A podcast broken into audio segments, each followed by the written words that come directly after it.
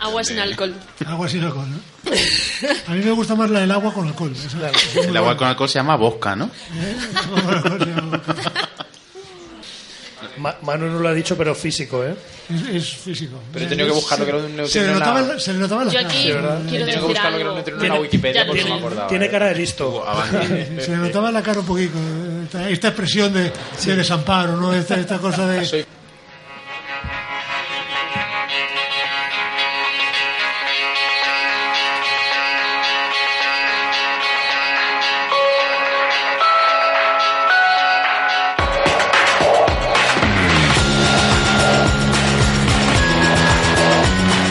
Bienvenidos al noveno planeta, un mundo donde todo puede pasar.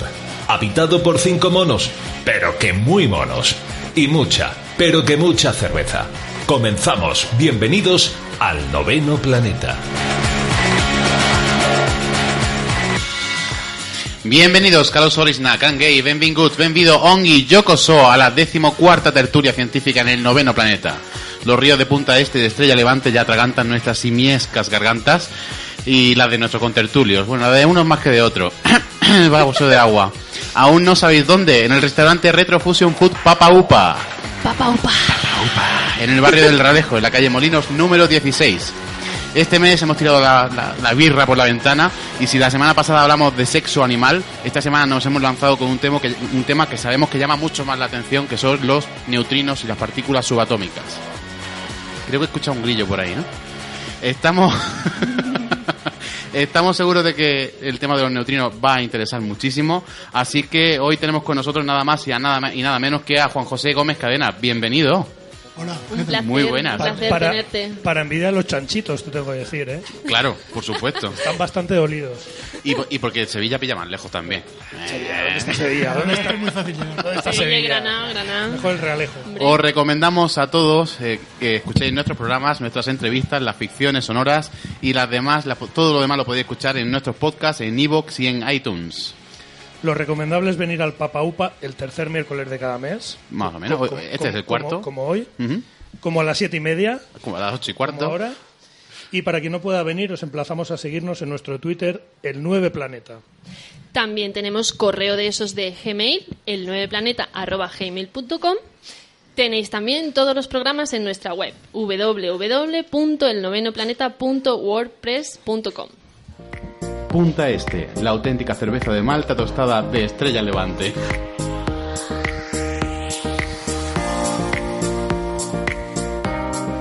Y ahora sí, saludamos ya a los que te hablan con voz eh, simiesca pero difusa desde el noveno planeta y atragantados en cerveza. Ellos son Fi, Eh, Eh, ¿Sí? No, no, hay fi. No, no, no- no ha venido. bueno, y Doctor Lechón. Pues tampoco. No. Bueno, Lo ¿qué- siento. ¿Qué pasa hoy, Morel? Pues no, Pase, no. que no. No, no ha venido. Y además es que dice que no ha venido porque el invitado está sobrevalorado. Ah, eso dice Morel. Sí, sí, sí. Y por eso no, no- no ha querido venir. Un saludo ¿Ese para el Morel. doctor Morel? Sí. Bueno, pues no sé qué coño puede pasar hoy. Vamos, el- el- al programa del sexo bien que vino todo el mundo, ¿no? A ese guay y todo, pero hoy entonces no ha venido nadie. ¿Quién ha venido? Estamos Noso- nosotros. chaval. No, ¿quién sois vosotros? Bueno, Sira, Sira sí la conocemos, Sí. ¿y tú? Y yo soy Monomanu, soy eh, físico, modelo y actriz. Sobre todo actriz, ¿eh? En fin, vamos a ver cómo sale esto. El número de colaboradores, de colaboradores va subiendo, ya mismo no, no nos hace falta ni público. Hombre, a ver, el vacío que dejan Fi y Morel no lo vamos a cubrir. Sobre pero todo no estamos mal. ¿Y el ¿no? de lechón no? Nos hemos dado cuenta. Es que como ya no vino el anterior, yo Ya, ya, ya, ya, no, lo no. siento. rápido, pero- rápido, mete música, mete Sí, música. sí. No, no le echas cuenta, claro. Lo siento. Sea posible. Oye, ¿Sira o Estamos Cira? des- desterrando. No te pierdas nuestros programas. Escúchanos donde y cuando quieras. Estamos en iVoox, el noveno planeta. ¿Te lo vas a perder? Pues lo primero que tengo que decir es que de- me ha tocado presentar a, a Juan José Gómez Cadenas, Juanjo a partir de ahora, y hay que decir que tiene una entrada a la Wikipedia. ¿Pero se la ha hecho él o...? Pues no lo sé, ¿cuán- ¿te la has hecho tú o te la han hecho? No, no, yo jamás me habría hecho una entrada a la Wikipedia. Soy una persona muy humilde, muy, muy modesta y jamás se me habría ocurrido. hacer eso. No como, no como Dani Guirao, que se la hizo. Es que aquí ha habido gente que se la ha hecho, ¿eh?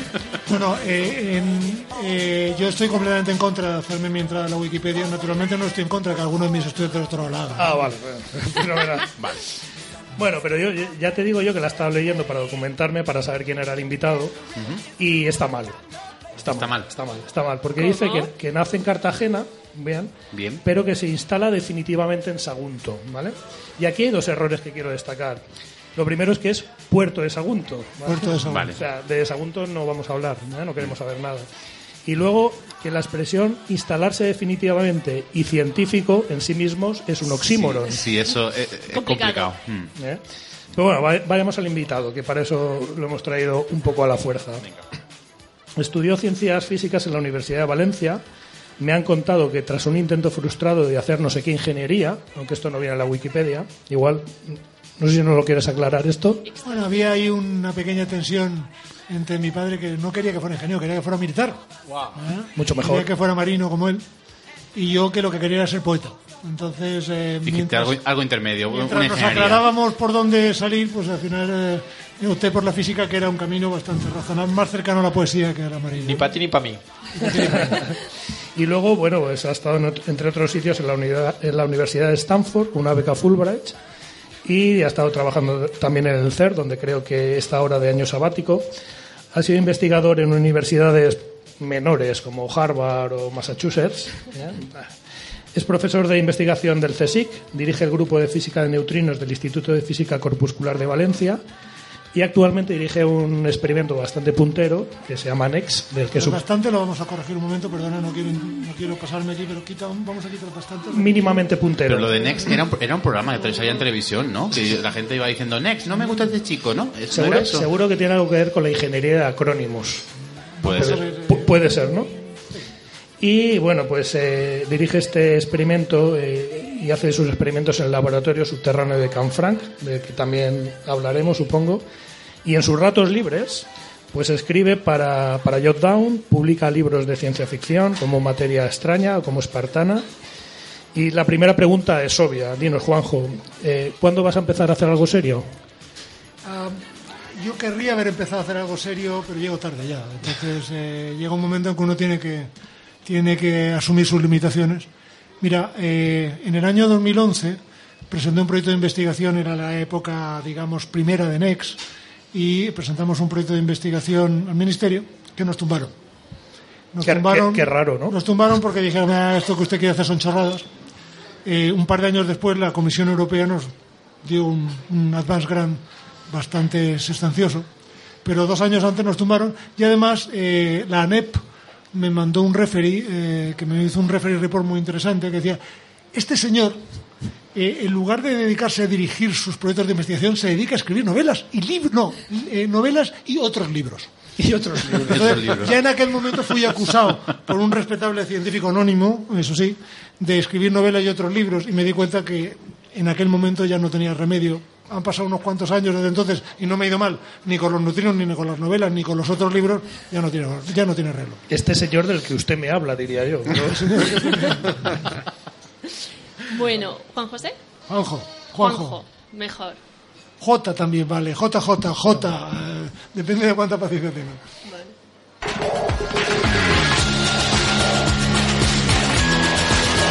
Esto es El Noveno Planeta. Un mundo donde todo puede pasar. Juanjo. Bien, en la sala yo no creo que haya muchos físicos. muchos físicos. Lo que más nos mm, abunda son biólogos. Así que, por Son, favor, son una plaga. eh. ¿Qué le vas a hacer? Mejorando lo ¿nos presente. podrías ¿eh? explicar qué son los neutrinos No. para que No. nos- nuestros biólogos lo No, no, entiendan? Bueno, pues hasta aquí el noveno No. planeta. Muchas gracias a todos. Os emplazamos a vernos el mes que viene y O todas sea, la esas entrevista cosas. No, va, venga, no pongas así, va, lo explico. Venga, os lo cuento. Os lo cuento. A ver, los neutrinos, eh, hay muchas maneras de definirlos, pero un- una de las maneras di- divertidas de hablar de ellos es que son el pedazo más pequeño de realidad que nos podamos imaginar. O sea, uno tiene tendencia a pensar en la realidad. Bueno, pues ahora imaginaros cuál es el pedacito más diminuto de realidad que podemos construir. No tienen carga. Otras partículas como el electrón que son partículas elementales, son chiquititas y tal, pero con- tienen un poco de carga, tienen un poco de masa. Estos ni tienen casi masa, ni tienen carga, ni tienen de nada. Entonces, Vale. una primera lectura del neutrino que no está lejos de ser correcta, pero luego veremos otra, ¿eh? Vale. Una primera lectura de los neutrinos que son la basurita de la realidad. El- en el universo, básicamente hay reacciones eh, eh, nucleares, todas las cuales acaban produciendo partículas que se van desintegrando y al final todo lo que tenemos son partículas elementales y siempre aparecen neutrinos. Estos neutrinos no interaccionan con nadie, se van amontonando, se van amontonando, se van amontonando, vienen a ser el desecho de la naturaleza. Así que una manera de, un poco triste, de hablar de ellos es decir, pues bueno, usted que estudia la basura del universo. La otra definición era más bonita, sí. La otra, os voy a ofrecer otra posibilidad. Podrían ser eso, pero también podría ser la puñetera razón por la que el universo existe. ¿Vale? ¿Y, esto por qué es? Esto es porque los neutrinos tienen una propiedad única, que es la que estamos intentando demostrar en NEX. O sea, no está todavía demostrado que esa propiedad exista, pero todos estamos convencidos que es así. Y es que son la única partícula del universo que es a la vez materia y antimateria. Todos sabemos, todos hemos oído hablar de la antimateria porque todos hemos leído el libro de Dan Brown, donde nos cuenta cómo el Vaticano eh, y demás eh, enemigos del, del planeta pues eh, crean bombas de antimateria. No, no, es que yo no me he leído el libro porque No, he tenido tampoco. tiempo, pero No, no. sé que es muy interesante. Aquí somos muy del Vaticano, te Sí, tengo que yo decir. también, ¿eh? yo también, yo, Bastante- yo también soy del Vaticano. ¿eh? Entonces, pero la antimateria, como sabéis, existe. eh, tiene las propiedades, digamos, opuestas a la materia. Si una partícula de materia como el electrón tiene carga negativa, un electrón de antimateria tendría carga positiva. Y cuando, de hecho, materia y antimateria se juntan, se aniquilan.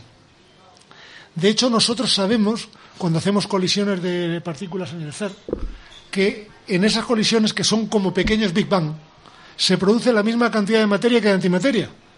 Y entonces ahora la pregunta es la siguiente. Si se produce igual cantidad de materia y de antimateria en el universo primitivo y materia y antimateria se aniquilan, ¿qué pasa? ¿Qué nos queda? Materia, antimateria, ángeles, demonios, ¡puf! No hay universo. Así que el fin previsible del universo era que nunca hubiera existido. Y de acuerdo a nuestras teorías, no debería haber universo, lo cual tendría de ventaja que no habría noveno planeta y no estaríamos aquí dando la brasa. Pero mía, tendría el qué bajona inconven- me está Como, dando, como, de verdad, como- ¿eh? como ventaja, esto como qué ventaja. me está dando. Como o sea, ventaja no estaríamos aquí. El universo no debería Como existir. y inconveniente, ya, El universo no debería existir.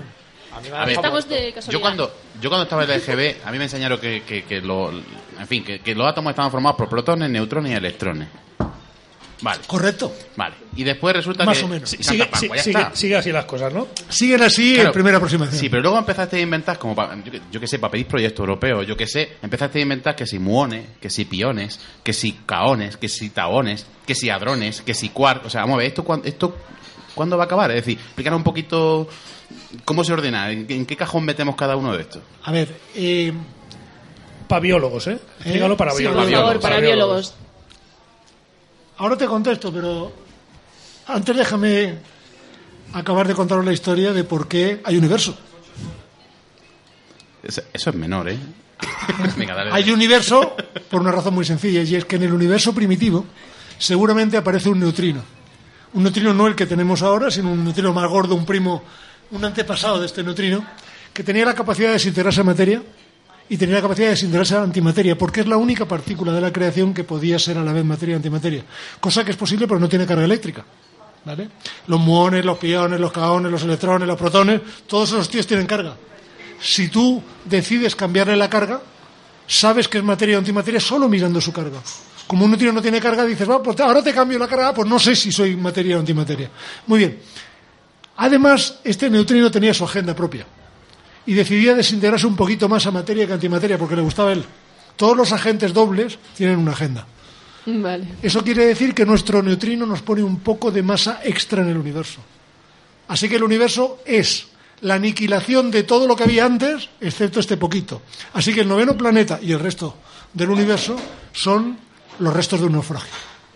Gracias a los neutrinos. Con Y eso es gracias a los neutrinos. Así que yo cuando me metí en esto era porque quería hacer algo importante. ¿Y tú pusiste eso en el proyecto que te denegaron? Sí, claro, por eso me lo denegaron. Porque Claro. que no, ¿Pero cómo? O sea, que tú pones eso y dices, vamos a dárselo. Con lo de la basura y todo esto, está, Claro. está- está con el lazo. De todas formas, lo de la basura, si te sirve de consuelo, hay biólogos que trabajamos de verdad con basura, con, mi- con mierda. Literalmente. Oiga, no, no digo usted tacos que me. Pero bueno. no digo usted tacos que me pongo nervioso. Eh, expl- Explícanos, re- re- reenfoca el átomo. A ver, el átomo, eh, eh, cuando tú me has dicho el átomo son protones, neutrones y electrones, es verdad.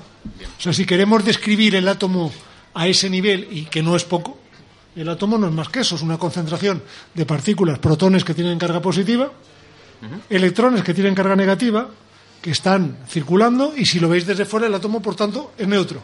Pero fijaros que, si lo pensáis un poco, solo con protones no podemos. ¿Por qué? Los protones están cargados positivamente, por lo tanto se repelen entre sí. Por lo tanto, si yo voy intentando amontonar protones en el átomo, esos protones se repelerían y el átomo no sería estable. En realidad, se aguantan juntos porque hay una fuerza llamada fuerza fuerte, fuerza nuclear, que los pega, que es más fuerte que la fuerza eléctrica que los repele. Pero esa fuerza fuerte no es lo bastante fuerte cuando amontono muchos protones en el átomo, así que no me queda más remedio que inventarme un poquito de cemento extra. Y me busco una versión del protón que es igualita, pero le quito la carga para que no moleste. Esos son los neutrones. Así que con eso ya he montado el universo. Protones, neutrones y electrones. Ahora, si me quiero complicar la vida, me pregunto qué hay dentro del protón y qué hay dentro del neutrón. Y entonces nos inventamos la noción del quark. El quark es una partícula que no hemos visto nunca directamente porque no podemos romper los protones y los neutrones. La razón es que los quarks están unidos tan fuertemente que cuando intentas separar dos quarks, al final creas, ellos se van atando por la fuerza fuerza hasta que la energía que los anda es tan fuerte que polariza el vacío, produce más partículas y cuando intentamos separar dos quarks lo que hacemos es producir un chorro de partículas y los quarks nunca se liberan. Cuando hablamos de piones, de caones, todos estos tíos son simples combinaciones de quarks. Es decir, son un poquito de basura nuclear, otra vez. Los muones y los taus son dos primos gordos de los electrones. Y eso es porque la naturaleza no contenta con producir los protones, los neutrones, es decir, dos tipos de quarks, U y D, que hacen el protón y el neutrón y el electrón, decidió crear tres copias de sí misma. La que vemos, otra copia que tiene otros dos quarks y un electrón gordo llamado muón, y otra copia que tiene otros dos quarks y un electrón todavía más gordo llamado tau. Todos ellos con sus correspondientes neutrinos. ¿Y por qué la naturaleza decidió hacer serio? No lo sabemos. Madre mía. Madre. Bueno, ellos no te han entendido porque son biólogos. Yo que soy físico voy a nivel- subir un poquito el nivel de la A mí me ha gustado lo de la fuer- fuerza fuerte. O sea, que pero- es, es como romperse los la de la cuernos. fuerza- de las ¿Cómo fuerzas llamamos más débiles. La fuerza fuerte. Hay fuerza débil también, claro. Claro. Tomar por culo. Admitid que no habéis entendido nada de lo que Yo dicho. No, nada. pero son biólogos. que- Nada. Son biólogos, pobrecitos. Así que aquí vengo yo a subir el nivel y quería volver a, a los neutrinos. Has dicho un término muy científico que es una basurita de realidad, Mm. pero exactamente qué masa tienen y, y qué fuerzas les afectan, cómo interaccionan. Hasta, hasta hace poco pensábamos que, hasta no hace tanto, eh, digamos que cuando el neutrino se inventa, por cierto, el neutrino es una partícula que se inventa primero y se descubre después. Tiene su gracia. Como los bosones, Como ¿no? el bosón, ¿Eh? ¿no? Como, bueno, mm, el bosón, sí, también se inventó primero. Para una, para una cosa que me suena, pues, Sí, sí. ah. Pero el neutrino se, descubre- se inventa antes. Y de hecho la historia de su, de su invención es muy interesante también. Pues cuéntala. Pero, bueno, el neutrino se descubre o se inventa de la siguiente manera. Eh, oh, ¿No lo cuento? Sí, sí, sí, sí. bueno, bueno. En el año 1900 y poco. No, estamos ya cerca de 1900, pienso 30 probablemente. Entonces la gente estaba haciendo experimentos mirando núcleos radiactivos. Y veían que los núcleos radiactivos típicamente lo que aparecía era lo que ellos llamaban un rayo beta. Ese rayo beta en realidad era un electrón. ¿Vale? Y ellos llegaban y decían, a ver, en la desintegración de un núcleo radiactivo, la física es sota caballo y rey. Tengo el padre y el hijo lo que se desintegre y lo que aparece en la desintegración. La cantidad de energía que hay en el proceso es clarísima. Es la diferencia de masa entre el padre y el hijo. Esa diferencia de masa se va a un electrón, pues luego todos los electrones tienen que tener la misma energía. Ni más ni menos. Se ponían a medir la energía del electrón y el electrón no tenía la energía que le tocaba, casi siempre tenía mucha menos de la que tocaba. Tenía todo tipo de energías, pero siempre faltaba energía. Y entonces esto a los físicos les ponía muy nervioso. Y a, la- A un No, físico le, le dices- y a las madres con la cartera también les pasa, ¿eh? Sí, sí, a ver. eh, a un físico le dicen, no, es que no hay Dios. Y el tío se queda tan pinche, bueno, porque no hay. Eh, no, es que la democracia no funciona. Bueno, la den por saco la democracia. No, es que la energía no se conserva. Joder, se pone de los nervios. No, no puede ser, no puede ser, la energía se debe conservar. Claro. Los físicos son así. Sí. O sea, ¿sabes? Es que el amor no existe. Bueno, ya se sabe, el amor es un coñazo. Pe- Pero la energía se tenía que conservar. Y estos les, les estaban de los nervios fatal, pero de los nervios de la muerte. ¿eh? Estaban tan fastidiados que eh, hacía falta una idea revolucionaria y en esto aparece Pauli, que además de ser un científico como Loco Pompino era un catedrático alemán. Ojo, porque la palabra catedrático es una cosa, pero cuando a la palabra catedrático le añades la palabra alemán, a- la cosa se pone muy jodida. Ahora estamos hablando de Herr Doctor Professor. ¿Vale? Y un Herr Doctor Professor todavía hoy, pero no os digo en 1930, eran palabras muy mayores. Eran palabras tan mayores que al tío se le ocurre la idea de decir, bueno, lo que está pasando es que además del electrón que vemos, del rayo beta que vemos, se emite otra partícula que se llama neutrón, dijo el tío, luego le robaron el nombre, que no vemos. Y esa que no vemos se lleva la energía que le falta al electrón. Así que el tío se inventa esta partícula para justificar que la energía se conserva. Pero el tío no se atreve ni a publicar un paper ni a contarlo en persona. Se espera a un congreso y manda a un ayudante suyo con una carta. Y la carta empieza con uno de los Si principios te pegan, que te peguen. a Hijo ti. que de, le puta. el Hijo de puta era Pauli. el- Menos mal que la ha sacado. Hijo de el puta tío empieza la carta con la siguiente frase. Dear, no, uh, meine, eh, ¿cómo era? Radiactive Damen und Herren. Queridos y radiactivos, señores y señoras, porque en aquella época llamarte radiactivo molaba. Ser radiactivo era lo más. O sea que imagínate lo, Curie. era, lo- que lo era- petó, que era lo lo petó. más. Lo petó. Y el tío manda a su ayudante con la carta y dice, no, es que yo no he podido venir, que tengo un baile. Lo pone directamente, tengo que ir a un baile y no puedo venir. Eso Pero se lo mirad, puedes hacer si eres catedrático alemán. no puedo venir, que tengo que ir a un baile. Pero es que se me ha ocurrido, también lo dice en la carta, una idea desesperada. El pobre se justifica, ¿no? Claro. Perdonad que diga la gamberrada, perdonad que me salga por aquí, perdonad que me ponga loco, pero es que si no me invento esta locada, no hay forma de conservar la energía. El hombre lo propone y se pega varios años arrepentido. Iba por ahí como un alma en pena diciendo, no, es que he propuesto una partícula que no existe, es que, es que no puede ser. Treinta años, de- veintitantos años después se descubre el, neutrón que entre tanto Fermi, el gran físico italiano, había rebautizado como neutrino, que suena exactamente igual que capuchino, ¿no? Razón por la cual nadie nos ha tomado jamás en serio. Eso fue un gran error. O sea, si yo dijera que soy físico de neutrones, no estaría aquí en el noveno planeta, ¿no? O sea, la razón por la que he venido aquí es porque como nadie más me entrevista, Estarías- pues bueno, en los chanchitos, tíos. seguramente. O en el Claro. programa de el- estaría en algún sitio serio. O el ¿no? radioscopio. Pero me ha pasado esto. Es culpa del nombre. Sí, sí. Bueno, yo te. A ver. Es cierto que, lo- que los neutrinos nos atraviesan, es decir, pasan por nuestro cuerpo, no interaccionan con nosotros. No porque, se mira, enteran. porque mira que atravesar mi cuerpo tiene tela, ¿eh? Nada, no se enteran. No, no, no, o sea, no, no, nada. Son como los midiclorianos. O sea, ¿puedo empezar a sent- a sentir la fuerza o, o todavía Vamos no? a ver. Tú hazte la idea, dime cuántos neutrinos pasan por tu uña. Por mi uña. Eh, idea. Este segundo.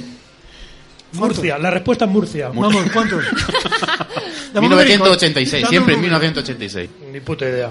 Venga, un número. Como biólogo estás obligado a un número. Yo soy Julius, ¿eh? ¿Eh? Que yo soy Julius. Dios. Pasan 100.000 millones de neutrinos por Guau, segundo. 100.000 millones, 10 elevado a 11. Es un número muy fácil de recordarse, porque el número de neutrinos que pasan La uña. es muy fácil, por la uña, cada segundo. Oh my god. Claro, así la, así la tengo de sucia. Normal. Claro. Bueno, afortunadamente los neutrinos no te hacen nada, porque con la cantidad de neutrinos que te atraviesan, si te hicieran algo, arreglado ibas. ¿Vale? Pero los neutrinos precisamente interaccionan vía la fuerza fu- débil. Y como veis, la fuerza débil Claro, hace honor a su nombre. Claro. No se enteran. Es decir, para los neutrinos la realidad no existe. La probabilidad que ellos tienen de interaccionar con, con lo real es tan pequeña que un neutrino típicamente puede atravesar años luz. Se podría ir de aquí, no sé, al, al, a- al- a Alfa de Centauri, ¿vale? En plomo, sin ver nunca, sin interaccionar nunca. La única razón por la que podemos ver interacciones de neutrinos es porque, aunque no interaccionan nunca, se producen por trillones. Entonces, cuando multiplicas cero por infinito, sale un número. Qué fuerte. Pero siempre a menos de la velocidad de la luz. a muy poquito menos de la velocidad de la luz, porque tienen una masa Eso me lo he estudiado. hasta hace poco el neutrino cuando se inventa se inventa con masa cero porque básicamente decían no es que yo veo que siempre hay un electrón que tiene prácticamente la cosa que le toca no y solamente en los últimos 10 años hemos establecido que los neutrinos tienen masa pero es una masa tan ligera tan pequeña que a todos los efectos prácticos los neutrinos se mueven esencialmente casi a la velocidad de la luz. Vale. Yo, Juanjo, yo sigo mucho el tema de los neutrinos. No, estoy todo el día neutrino, día. neutrino para arriba. Se le neutrino para nota, abajo. ¿eh? Un montón. Venga. Siempre lo estoy Todo comentando traspasado aquí. de neutrinos, Juego, tú. juego de neutrinos. Juego de neutrinos, to- Sopa de neutrino. todo. De hecho, me interesa tanto como, como el sexo oral del que hablaba Leticia Puerta en el último programa. Pero bueno, eh, ya nos has contado que pueden ser eh, una partícula o una antipartícula, pero yo lo que, lo que quiero saber es de dónde vienen y a dónde van los neutrinos. A ver, vienen casi siempre eh, de reacciones nucleares. Es decir, la fuente más gorda de producción de neutrinos que tenemos por aquí cerca es el Sol. Y casi todos los neutrinos que nos están atravesando vienen del Sol. Entonces, en todas las reacciones nucleares, como os he dicho, los, los neutrinos son productos de desecho. Se producen las reacciones de fusión y venga a producirse el neutrino. Entonces, el Sol, de hecho, lo que es es una bomba de luz y de neutrinos. En los reactores nucleares también hay neutrinos. Entonces, ¿quién los produce las reacciones nucleares de fusión y de fisión? ¿A dónde van? A darse una vuelta por el universo. Una vez que los producen, los tíos se ponen a la velocidad de la luz, que es buena velocidad. ¿vale? El tiempo para ellos no pasa, sencillamente porque van a la velocidad de la luz, por lo tanto se, se detiene. Entonces los tíos ahí, y ahí en el infinito, eh, a la velocidad de la luz, se dan una vuelta por el universo y no interaccionan nunca. El pobre neutrino que interacciona es el tío con más mala suerte del universo. Porque imagínate que tu sección eficaz de interacción es cero. Y encima te chocas y te matas. Hay que ser un desgraciado. Y solamente le pasa a unos pocos de ellos, pero son los que vemos. Pobrecito mío, pero mm, yo me he preparado muy bien la entrevista en una fuente muy fiable que es Wikipedia y he visto que hemos apuntado al Sol, la fuente más intensa de neutrinos, como acabas de decir, la más cercana, y surge la sorpresa de que nos faltan neutrinos. Ah. Entonces, ¿cómo, ¿cómo se resuelve este enigma? ¿Quién la ha robado? ¿Quién la ha ¿Quién se ha robado? llevado el Y- neutrino? Pues, pues hay 835 imputados del PP, echa cuenta. Y como bonus track, nos roban algo de la, de la oscilación de neutrinos. A ver, Dos preguntas. La vacilación de los, neutrinos no vacilan a nadie. ¿eh? Yo de la vacilación de neutrinos no quiero hablar. Pero bueno, a ver, eh, el Sol produce neutrinos, como hemos visto, a millones. Pero esto no es una cosa que, que sepamos desde hace tanto tiempo. Es decir, allá por el año 1960 o por ahí, un tío que se llamaba John Bacall, que era un profesor de Princeton, un tío medio listo, dijo, yo me, he hecho una cuenta aquí y sé cuántos neutrinos produce el Sol. Le dije, anda ya, ¿tú qué vas a saber? Dije, sí, que me he hecho la cuenta y sé cuántos produce. Y tengo un colega que sabe hacer un experimento para contar los neutrinos que vienen del Sol. ¿Y cómo es el experimento de tu colega? Pues es un barreño de lejía. ¿Cómo un barreño de lejía? Que sí, un barreño, en realidad no era un barreño, era una piscina llena de lejía. ¿Y por qué lejía? Porque la lejía tiene cloro. Y el cloro captura un neutrino de los que vienen del Sol y se transforma en argón. El argón es un gas noble, se separa del cloro. El argón lo puedes capturar y luego, como es un argón ligeramente radiativo, se desintegra y tú cuentas la radiatividad. Entonces el tipo este llegó y dijo, no, es que a mí se me ha ocurrido que yo pongo eh, unos cuantos mm, millones de litros de cloro allí en mi detector debajo de una mina, se produce un átomo de argón cada mes y yo lo cuento y dije, anda ya. Pues sí, eran capaces de hacer esto. Eran capaces de hacerlo, lo hicieron, que te dijo, oye, que dice mi colega Bacal que, eh, que el Sol produce 100 neutrinos por segundo y yo estoy contando 90, a mí me faltan neutrinos. Eh, tú estás tonto. Eh, está tonto Bacal, estás tonto tú, estáis tontos los dos. Y durante 20 Y años... la que te ha vendido la lejía. Y yo, la. Durante 20 años estaban así, que sí, que no, que sí, que no. Hasta que al final la gente se lo empezó a tomar más en serio, empezaron a hacer más experimentos para mirar el Sol y siempre faltaban neutrinos. La explicación es la siguiente. La explicación es que el Sol te produce neutrinos, pero es que hay tres tipos de neutrinos. Lo mismo que hay tres tipos de electrones. Hay el electrón corriente. Claro. Joder. Te digo, a ver, si no das para el nivel, déjalo. Me dejas aquí hablando con mi amigo. podéis Ya si está, con queréis, estos ¿eh? dos que Hasta- hasta luego. Biólogos, son- nada. Buenas o sea, noches. si no dais el nivel, ¿qué queréis que os diga? Es que Claro, claro. en estos programas televisivos dejan entrar. Os, os- os os Es inventáis lo las que pasa con el reality show, ¿no? os inventáis las partículas, yo creo. Pero bueno, explica, explica. Bueno, a ver, estaba el electrón, que es el de toda la vida, el que los biólogos si llegáis. el, ¿no? DG el, el DGB. El DGB, ahí DGB. llegáis, ¿no? Luego Sí, está el sí. muón ese que te mosqueaba a ti. Justamente. Que es como el primo pesado del, del electrón. Y luego el Tao, que es su primo, pero pesadísimo. Ese no hay quien le aguante. co- Como un cuñado, vamos. Como un cuñado. ¿vale? Y estos tres electrones, cada uno tiene su propio neutrino. El electrón tiene su neutrino, el muón tiene su neutrino, el tau tiene su neutrino. Y estos tres neutrinos no son iguales. En particular, lo que le pasaba a los neutrinos del Sol es que por el camino se cambiaban en otro tipo de neutrinos, neutrinos muónicos o neutrinos tau. Ese es un fenómeno mecánico cuántico que no existe análogo en mecánica clásica. Es decir, yo empiezo mandando un tipo de partículas y acabo observando otro tipo. Y solo ocurre porque se da este fenómeno cuántico en el que los neutrinos que nosotros llamamos neutrino electrón, neutrino muón y neutrino tau se mezclan con otros tres tipos de neutrinos que llamamos neutrino 1, neutrino 2 y neutrino 3 que son los que se acoplan al bosón de Higgs para, dar, para coger masa. Ya sé que se está poniendo la cosa un poco complicada. Sí, para los Bueno, biólogos. yo lo sigo perfectamente. es- Pero perfectamente. vamos, vamos a resumirlo. Perfectamente. Los neutrinos que salían del Sol, cuando llegaban a la Tierra, eran neutrinos de un tipo diferente. Y por lo tanto, los detectores que estaban pensados para detectar neutrinos del tipo electrón, no los detectaban porque era otro tipo de neutrinos. Ese rollo se prolonga durante casi 40 años, treinta y tantos años. qué mosqueo. Y es 40 años a finales de los años 90, de hecho mi carrera, toda la primera parte de mi carrera, participé en estos experimentos que intentaban demostrar que existía esta oscilación de neutrinos. Me paso de neutrino electrón a neutrino mo, o sea, es como que me voy cambiando de partido político, no, ahora soy del PP, ahora soy del PSOE. Como Rosa 10. ¿Eh? Sí, como Rosario. Bueno. la neutrina de la, de la política. Aquí en cuanto se os deja un poco ponéis. Hombre, ¿eh? claro, efectivamente. Es que se- lo que pasa es que nos está bajando el nivel a demasiado serio, tío. Sí, no, lo siento aquí. Bueno, el, tira, caso es que, el caso es que, bueno, el- el, eh, a finales ya de los eh, 90 es cuando se establece que eh, efectivamente una combinación de varios experimentos a lo largo del mundo, pero en particular en Japón, eh, demuestran que esa oscilación de neutrinos se da. Y de hecho yo hasta los años 2008 estuve pasando muchísimo tiempo en Japón porque estábamos haciendo los experimentos allí para de- determinar esta oscilación.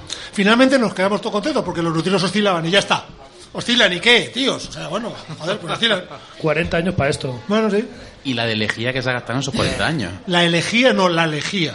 No te me pongas cuenta. La lejía. No había elegía. No era elegía un neutrino, era la lejía del neutrino. Es que luego, luego hay confusión.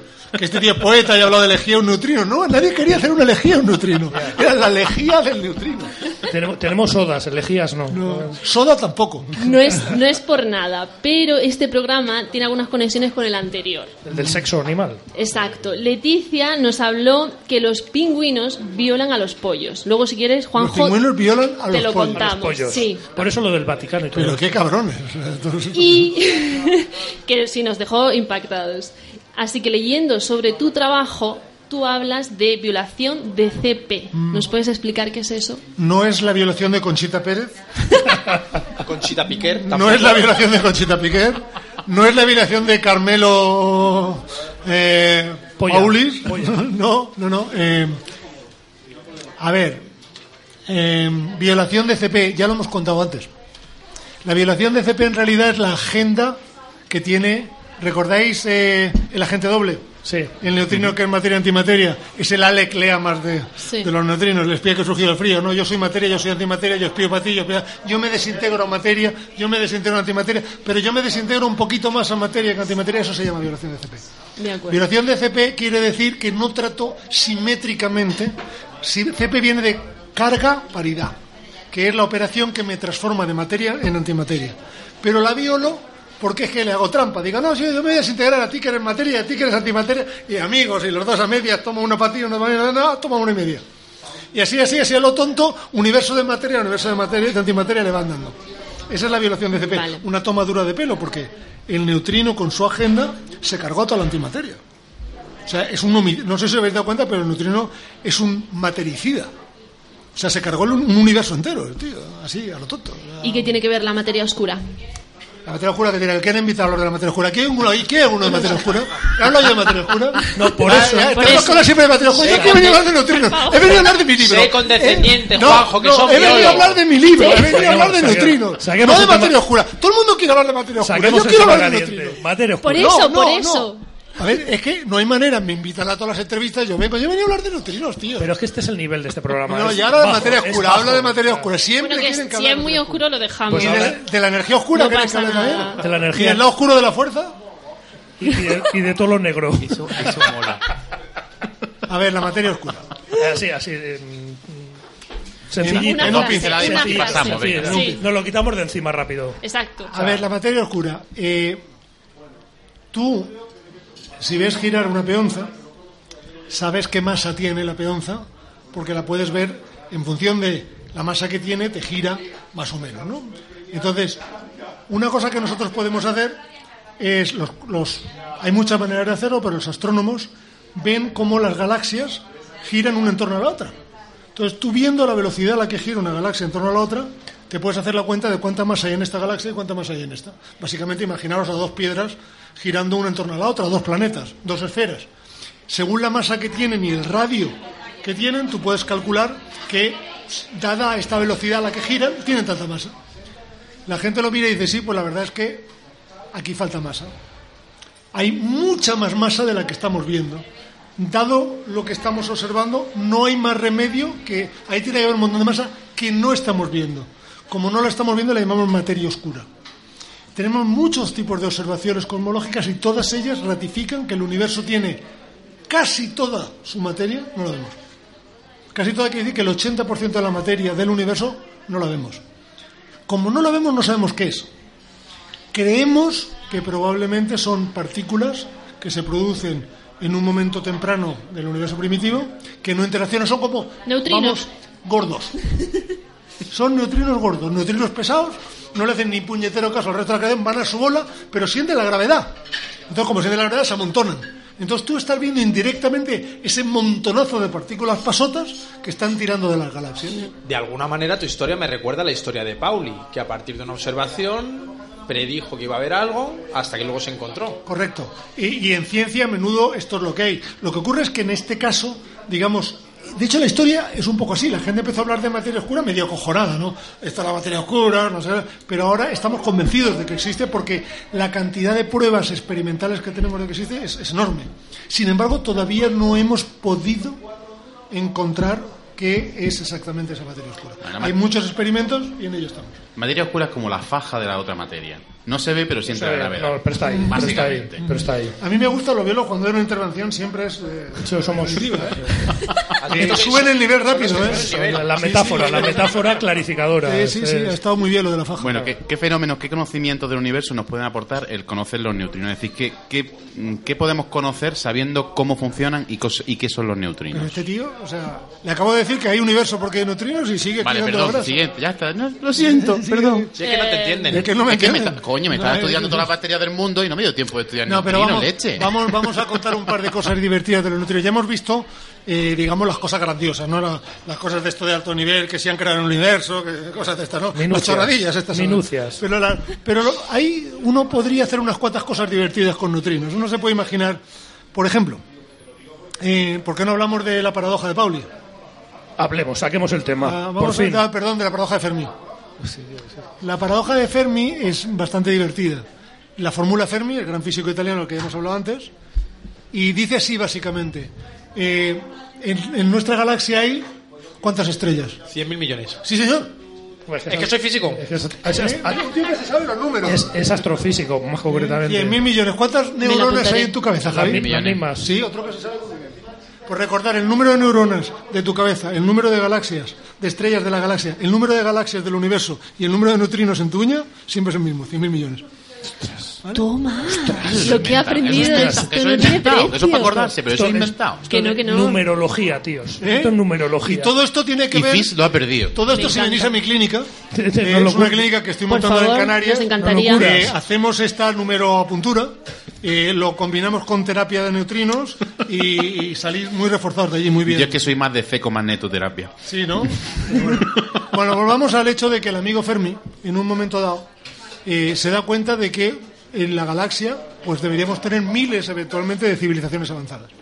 Entonces la paradoja es la siguiente. Si hay miles de civilizaciones avanzadas, muchas de ellas se han desarrollado miles, millones, decenas de millones años antes que la nuestra. Claro, imaginaros vosotros si nuestra civilización no se destruye, ¿dónde estaremos dentro de un millón de años? Habremos sin duda manejado el viaje interestelar o en persona o al menos habremos mandado robots. Luego, nuestra galaxia debería estar de bote en bote. Deberían haber llegado ya a todos los puntos de la galaxia, las naves de las civilizaciones avanzadas, deberíamos estar escuchando sus conversaciones y aquí nadie escucha nada. Estamos y esa es la paradoja de. Pauli. Sí, sí. Dijo, dijo de Fermi. Fermi dijo literalmente dónde están. ¿Dónde están? ¿Vale? Eh, una de las respuestas de la paradoja de Fermi es que la razón por la que nadie habla en la galaxia y nadie mueve ficha en la galaxia es porque la galaxia hay dos explicaciones, una mona y otra menos mona. ¿Cuál, Anda. cuál os cuento? La mona, Monas, La mona. monas, queremos somos muy de monos, somos muy de monos. La mona es que la galaxia es un club de amigos. ¿Es? Es un club de amigos, ¿no? Entonces está llena de civilizaciones avanzadas y estas civilizaciones avanzadas van monitorizando a las civilizaciones más burras, por ejemplo, mientras juegan a fútbol y tienen gran hermano, no les dejan entrar en el club. Cuando llega un momento en que exterminan el gran hermano, el fútbol y los biólogos, ya los van dejando. Ahí lo. Entonces, Touché. eh, no, claro, os quiero decirte, ahí, ahí tú cuentas el número de Claro, físicos y el- sabes es el rápidamente, nivel, ¿no? La sabes evolución. rápidamente la evolución que tiene. Esto es así. Que tampoco vamos a enfadar a nadie, pero hay que decir la verdad, ¿no? Entonces, una de las cosas que hacen es que para que no podamos registrar sus comunicaciones, eh, sus comunicaciones cuando se hablan entre ellos, no utilizan banda electromagnética y utilizan eh, punto a punto, tra- transmisión punto a punto, peer transmission en banda de neutrinos, por ejemplo. Tú puedes usar los neutrinos para modular señales. Entonces, una forma de ver las explicaciones así normalillas de los neutrinos sería ver que todas las civilizaciones galácticas se comunican en banda de neutrinos. Tú entras en la galaxia en el momento que haces un detector de neutrinos lo bastante gordo, como para registrar las señales de neutrinos que se están emitiendo en la galaxia. Entonces, anda, caray, las descifras. Eso, de hecho, es el tema de una de las novelas que intenté. El tema de Espartana era originalmente eso, luego me fui por los ceros de Úbeda. ¿vale? Y entras en el club de neutrinos eventualmente cuando descubres cómo disparar tus neutrinos mandando la señal de vuelta. Lo malo es que hay otra explicación un poco menos bonita. La galaxia está llena de depredadores. En cuanto escuchan a unos tíos dando el coñazo con el Gran Hermano y el Barça, van, te mandan una bomba atómica y te aniquilan. Nadie abre Eso la boca. mola. Y la gente habla entre ellos, las civilizaciones hablan entre ellos mandándose point to point eh, neutrino band de tal manera que los depredadores y cabronazos que andan sueltos por la galaxia no los pueden pillar. En los dos casos estamos fastidiados, porque el Barça, tenemos el Barça y el Gran Hermano, luego nos aniquilan.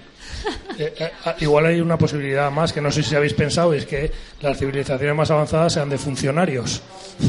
Eh,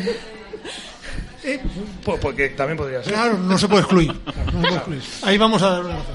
Bueno, vamos a pasar a la ficción sonora. En julio de 2012, el mundo entero se admira ante el anuncio de que el colisionador de hadrones del CERN ha detectado una señal inequívoca del bosón de Higgs, más de 40 años después de haber sido propuesto teóricamente por el físico Peter Higgs. En 1930, el brillante físico Wolfgang Pauli envía una carta a los miembros de un congreso al que no podía acudir, por lo que sea. Este congreso, celebrado en Tubinga, Alemania, está dedicado exclusivamente a una reacción nuclear, una reacción que trae de cabeza a todos los físicos de la época. Viajemos a una hipotética noche donde tres mentes científicas del siglo XX imaginan el futuro.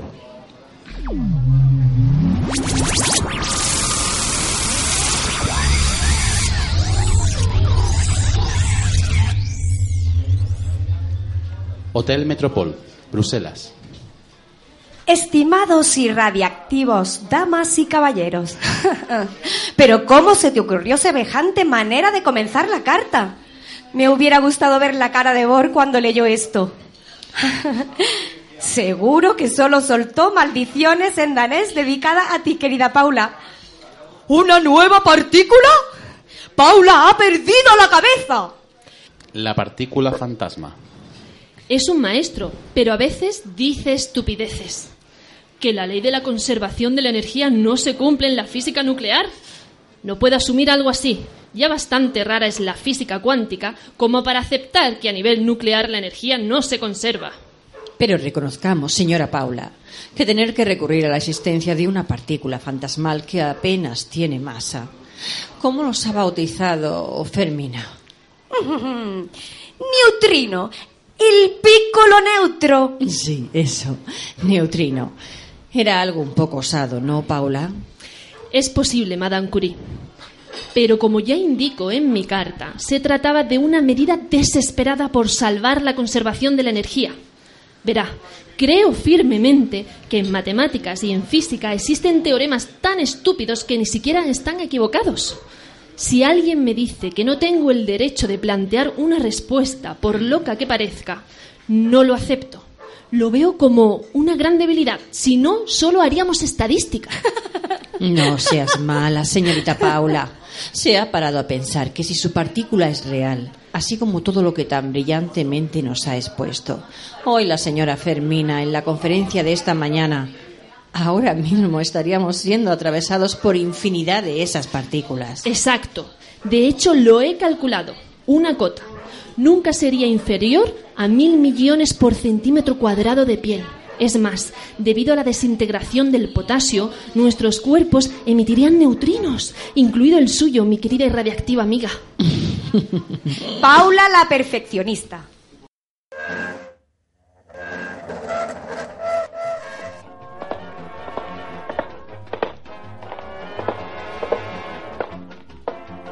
De la teoría a lo real. Pero Madame Curie, según mi teoría, tu neutrino, nuestro neutrino, apenas interacciona con la materia. Es realmente una partícula fantasma para la que todos nosotros somos invisibles. ¿Te has imaginado cómo poder detectar algo así, querida? Atravesaría cualquier detector como si este no existiera. ¿Sabes? Mientras hablabas esta tarde, mientras exponías tu teoría de la desintegración beta en la conferencia, he hecho unos cálculos. Eres incorregible, Paula. La conciencia de la física le llaman, madame. Para detectar con seguridad un neutrino necesitaríamos construir un bloque de plomo de cerca de un año luz de tamaño. Sería la única manera de asegurarnos que tarde o temprano un neutrino que lo atravesara terminaría interaccionando con los átomos de plomo y quizás entonces ser capaces de detectarlo. En ese caso, querida Paula, veo difícil detectarlo jamás. Sí, Marí. He hecho es algo terrible, algo que ningún físico o física teórica jamás debería hacer. He propuesto la existencia de algo que no puede ser verificado experimentalmente. Eh, bueno, bueno, eso sería necesario si solo hubiera un neutrino en el universo. Pero si el detector es atravesado por miles de millones de neutrinos, tarde o temprano alguno en- interaccionará con la materia y podremos detectarlo. La estadística y la cantidad de neutrinos que debe haber por ahí fuera juegan a nuestro favor, querida colega. Sí, sí, es obvio. Así es. Mm, Vaya, la que siempre niega por primera vez afirma. Bueno, bueno, bueno, bueno. Ha de reconocer que en eso lleva razón la señorita Fermina. Quizá la detección de sus partículas fantasmas no sea tan imposible, Paula. ¿Qué responderías si un buen día recibes un telegrama de unos experimentales anunciándote que han detectado tu querido neutrino, eh, Paula? Eso sería fantástico. Todo llega a quien sabe esperar. Fermina, deme un trago de eso que está bebiendo. Mm, es un poco fuerte, ¿eh? Querida Fermina, tengo 66 años y solía llevar radio radioactivo en los bolsillos de mi bata. No me diga lo que es fuerte. Mm, Claro, claro, claro. Mm, en cualquier caso, eh, da igual que la dichosa partícula sea detectable o no. El efecto Paula hará imposible su detección. ¿Pero qué dices, Fermina? A ti sí que se te está subiendo ese licor belga a la cabeza. A ver, me temo que no. Mari, el efecto Paula no es una ensoñación provocada por el alcohol. Es un fenómeno real y bien comprobado. Es mi innata capacidad de estropear cualquier aparataje experimental, con solo acercarme a él, desde una balanza de precisión hasta el detector más complejo.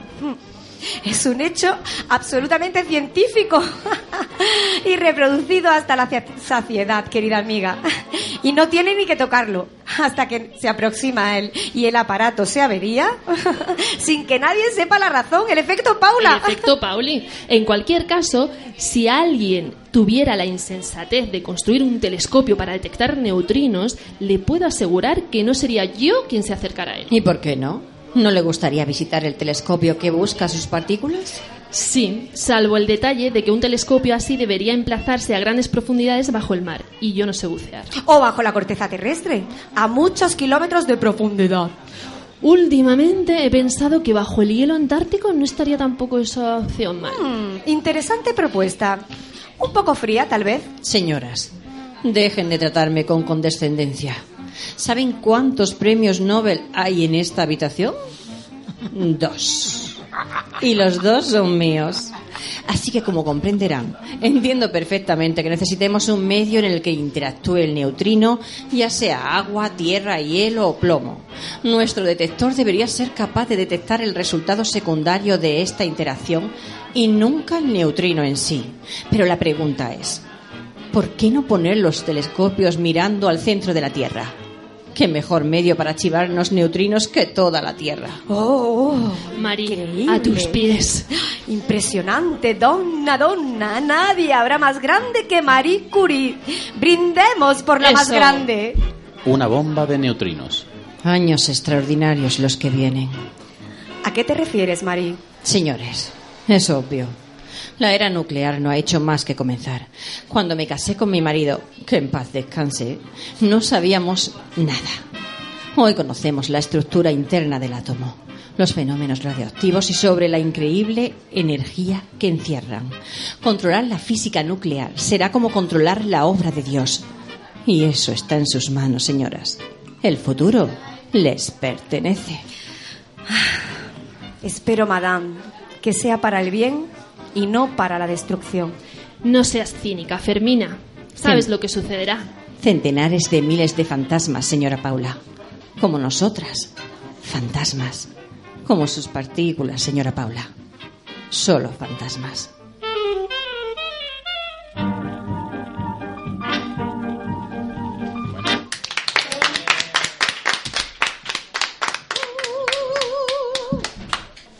Bueno, ¿seguimos o qué? Sí, venga. Bueno, ahora, ahora, os- ahora os voy a perdonar que me hayáis traído este programa. Hasta, hasta, aquí, hasta aquí yo no lo tenía claro, pero después de, de esta maravillosa representación, Luego- que tengo que agradecerle a las tres madams, realmente se justifica mi visita, me habéis dado una gran alegría e incluso puedo perdonar estos pelmazos que- con los que tengo que pasar el rato. Muchas gracias, chicas, esto ha sido maravilloso. Ha A sido ti, maravilloso. gracias a ti. Alguien le Maravilloso. rechinan los dientes, creo. Montado queda mejor. Qué nivel, ¿eh? Qué nivel, qué nivel. Maravilloso. Pues, en honor a la verdad hay que decir que el guion original de este Emilio García, Exacto. ellas lo han adaptado maravillosamente, ha sido una maravilla y sus voces que son fantásticas. Fantástico, fantástico. Está la imagen de las de, de estas tres señoras, eh, do- una real y las otras usurpando con gran con gran propiedad a otros dos personajes. ¿Cuál Me era la real? Marí, Claro, Marí, mi querida Marí. eran hombres científicos, pero hemos hecho ahí una adaptación. Me ha, me parecido divino, aparte de lo bien documentado que estaba todo, lo, lo- lo riguroso que lo habéis hecho a pesar de- del, de la- del contenido literario. Me ha parecido extraordinario. Acaba, gracias a este guion y a estas, y a estas señoras, de subir Que se nos están poniendo celosos. por encima del nivel, del nivel simiesco Solo, que solo, so- solo un apunte y es que el guion es el, el que decía que estaba sobrevalorado. No sé si quieres cambiar ahora tu- tus El comentarios. guion era el- quiero decir, gracias a estas señoras. Eh, Bueno, Ju- Julio, no te vengas arriba.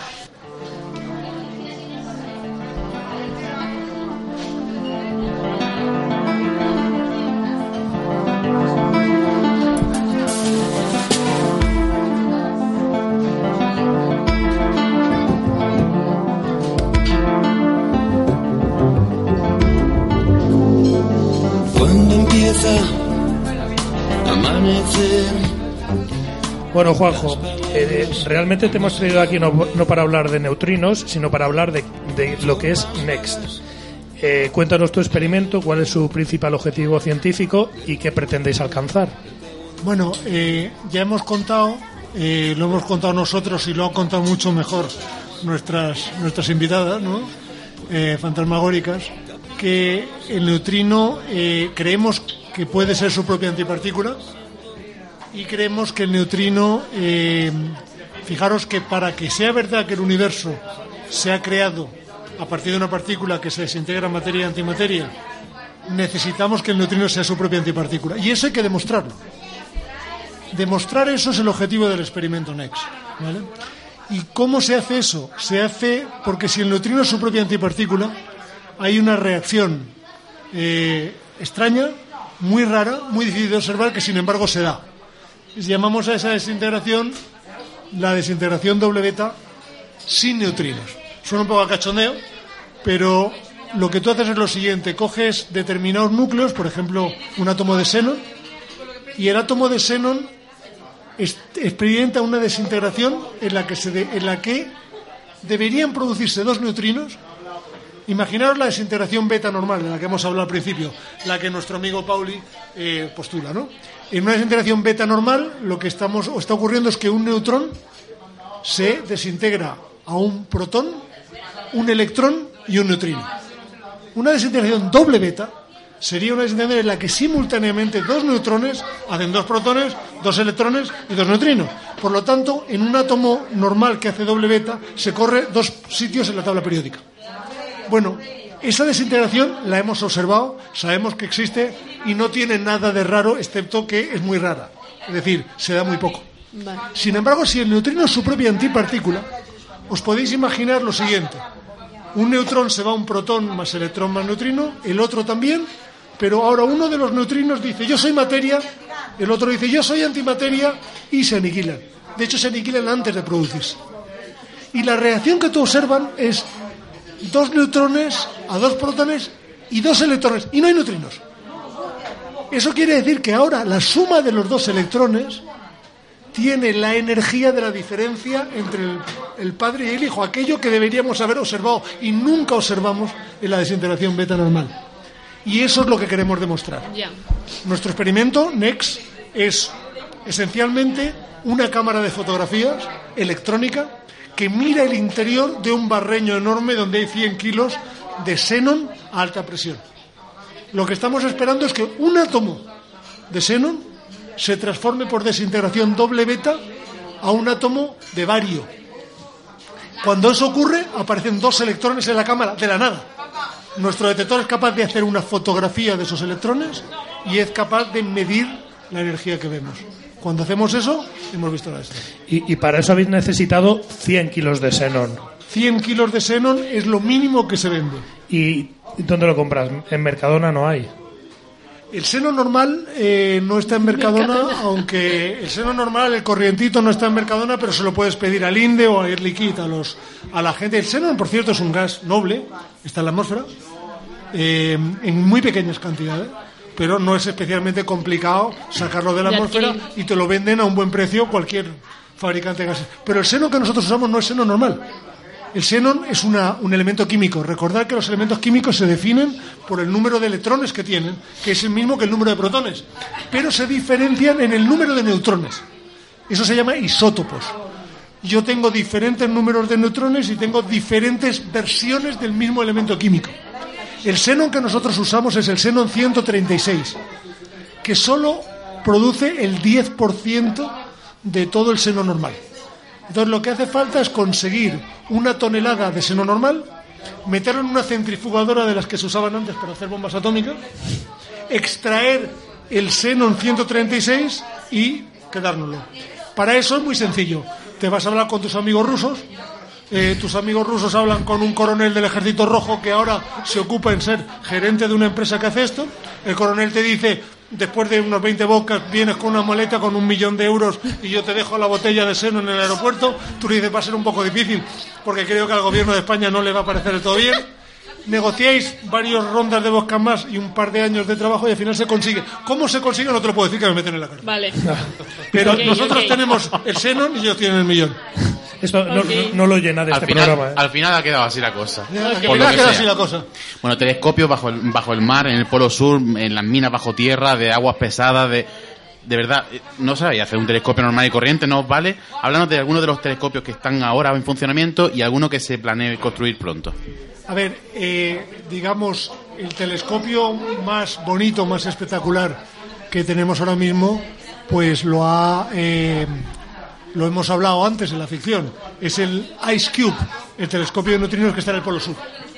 Ocupa nada menos que un kilómetro. ¿Vale? Un kilómetro en el sentido de que un kilómetro a lo largo, un kilómetro a lo ancho y un kilómetro de profundo. Y está enterrado en el hielo de la Antártica entre dos y tres kilómetros. ¿vale? Madre mía. Este, este detector naturalmente no, no es un detector macizo, son os podéis imaginar que son como racimos de uvas. Son cables de los que huelgan grandes sensores que miran no hacia el cielo, sino hacia la Tierra, porque los neutrinos pueden venir desde allí. Vale. Y entonces este neutrino este es capaz de detectar neutrinos de enorme energía que vienen desde más lejos de la galaxia.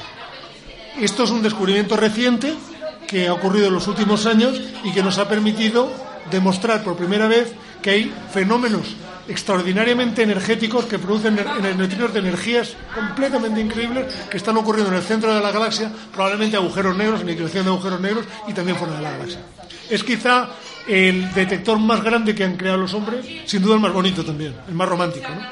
Qué En Espartana, mi libro, yo he venido a hablar de mi libro, eh, se habla un poco de esto. Sí, sí, lo tenemos preparado todo. Mira, eh, otra pregunta que te hago yo como físico. eh, he investigado un poquito en lo que vais a hacer en el experimento Next y he visto que otro de los objetivos es detectar WIMPs, una hipotética familia de partículas que podría conformar la enigmática materia oscura. Yo sé que mis compañeros los biólogos no han entendido absolutamente nada, de Nada. esta frase. Entonces, ¿nos puedes aclarar? Nos... Lo hemos contado antes, ¿os acordáis que, que hemos dicho que la materia oscura pensamos que es básicamente partículas que se asimilan a neutrinos pesados? Neutrinos gordos que no interaccionan, que no hacen nada. Bueno, la palabra WIN significa literalmente Weak Interacting Massive Particle, o sea, partícula pesada que interacciona débilmente, que es un eufemismo para decir que no interacciona. ¿Vale? Por tanto, en realidad, los WIMP son neutrinos pesados. Eh, y estos neutrinos pesados no interaccionan casi nunca con la materia, pero si interaccionan, hacen como un neutrino corriente, producen un poquito de energía y tú los puedes detectar en tu detector. Recordad, lo que es NEX es sobre todo una sofisticadísima, es una mezcla de ser tu propio blanco, tú pones tu material, es el material que esperas que se desintegre, y unos sensores ultra sofisticados que en el fondo lo que van a hacerle es una fotografía electrónica a tus partículas. O sea, así que NES nos vale para detectar las, las partículas menos masivas que existen, exceptuando los fotones, como, como son los neutrinos, pero también las más masivas, como estos WIMPs que nos estás hablando. O sea, que vale para todo, vale para un roto y para un descosido. Sí, bueno, eh, incluso vale, eh, nosotros una de las cosas que estamos trabajando uno de los spin-offs que esperamos sacar de la tecnología de Next, de hecho ya tenemos varios papers publicados y estamos en el proceso de desarrollo de prototipos, es que aplicamos la tecnología para un nuevo tipo de PET, ¿vale? Un PET scanner, ya sabéis que el PET es el Positron Emission Topography, sirve para hacerte, eh, digamos, eh, escáneres activos, o sea, lo que tú ves es tu tumor porque está consumiendo eh, eh, Glucosa. glucosa. Biólogo. Nosotros le damos al le damos al enfermo una glucosita, una glucosa un poco radiactiva, la, la glucosa se desintegra y eh, Next nos permite una tecnología de detección de los fotones eh, que se producen en esa desintegración que pensamos que es superior a la de los PETs habi- eh, habituales. O sea que una de las cosas que esperamos sacar es una tecnología para hacer un nuevo tipo de aparatos PET. Y Juanjo, cuéntanos, ¿esto por qué hay que hacerlo en un laboratorio subterráneo? Bueno, primero porque mola. Sí, la verdad que sí. Si lo haces en un laboratorio subterráneo, Sí. Tiene más pues tiene- glamour. Tienes, Sí. tienes glamour. Sí, eso es como las etiquetas. Sí. Cualquier cosa con etiqueta siempre es Tiene mejor. ¿no? glamour. Entonces yo, por ejemplo, voy por allí a, la, a comer a Canfrán y digo que yo soy el del laboratorio subterráneo y me hacen un descuento. Claro. Por ejemplo, a ti te cobrarían 17 euros y a mí me cobran 14. Esto es en serio. Pero ya lo sé. A partir de ahora ya lo sé. ¿eh? Si dices, no, yo soy del laboratorio subterráneo, eres amigo de Juanjo. Así que mucho ojo. ¿eh? Vale. Bueno, la razón es que eh, si tú la razón es la lluvia. La lluvia de rayos cósmicos. A, a la Tierra nos está cayendo continuamente. En la Tierra hicimos un invento bastante simpático que se llama atmósfera, que tiene una serie de ventajas interesantes. Una de ellas es que te permite respirar y tal. La otra es que para los rayos cósmicos, que son partículas de alta energía que nos están cayendo constantemente del espacio exterior. Si no hubiera atmósfera, los rayos cósmicos nos freirían, lo cual pues tendría la ventaja de que no habría Donald Trump y el inconveniente de que no tendríamos el noveno planeta. Y no habrían imputados, ¿eh? Ni habrían imputado tampoco, ni, ni con la SIM. Claro. Pero el la ventaja, la atmósfera para los rayos cósmicos, pero no del todo. Y al nivel de la superficie terrestre nos siguen cayendo rayos cósmicos. Nos están cayendo rayos cósmicos ahora. No lo bastante como para hacernos especial freírnos, porque claro. somos animalitos evolucionados en este medio. Pero si yo intento hacer mi experimento aquí, lo único que miro, eh, estoy buscando ahí mi desintegración y lo que veo es la lluvia de rayos cósmicos. Entonces lo que hago es que me meto, como para los rayos cósmicos, con algo más denso que la atmósfera. Entonces tengo que poner pues unos kilómetros de roca. O me voy a una mina o me meto debajo de una montaña. Meterse debajo de una montaña como que mola más. Y entonces pues nos metimos debajo de la montaña de Canfrán, del Tobazo, donde hay un laboratorio subterráneo muy moderno, eh, muy bonito y al que estáis invitados a venir a visitar cuando queráis. Y hacemos un noveno planeta un día de esto, pues lo hacemos en Canfrán. Sí, claro. sí, Y además sí, nos hacen descuento en el, en el bar de mi amigo. Podemos ir al bar de mi amigo y nos hacen Perfecto, descuento. perfecto. Bueno, gracias a los astrofísicos y sus maravillosos y precisos modelos cosmológicos, sabemos que un veintitantos por ciento del universo está compuesto de materia oscura. Pero todavía no hemos detectado ni una partícula de materia oscura. Es decir, ¿qué pasa? ¿Que aquí no hay materia oscura, no nos llega? ¿O es que en el CERN se pasa la mayoría del tiempo en la cafetería y no hacen nada realmente? Bueno, ya, hemos visto que la materia oscura tiene esa costumbre de que es pasota, ¿no? No, entonces, eh, efectivamente, el esfuerzo experimental por encontrarla ha sido y está siendo muy intenso, hasta ahora eh, sin éxito.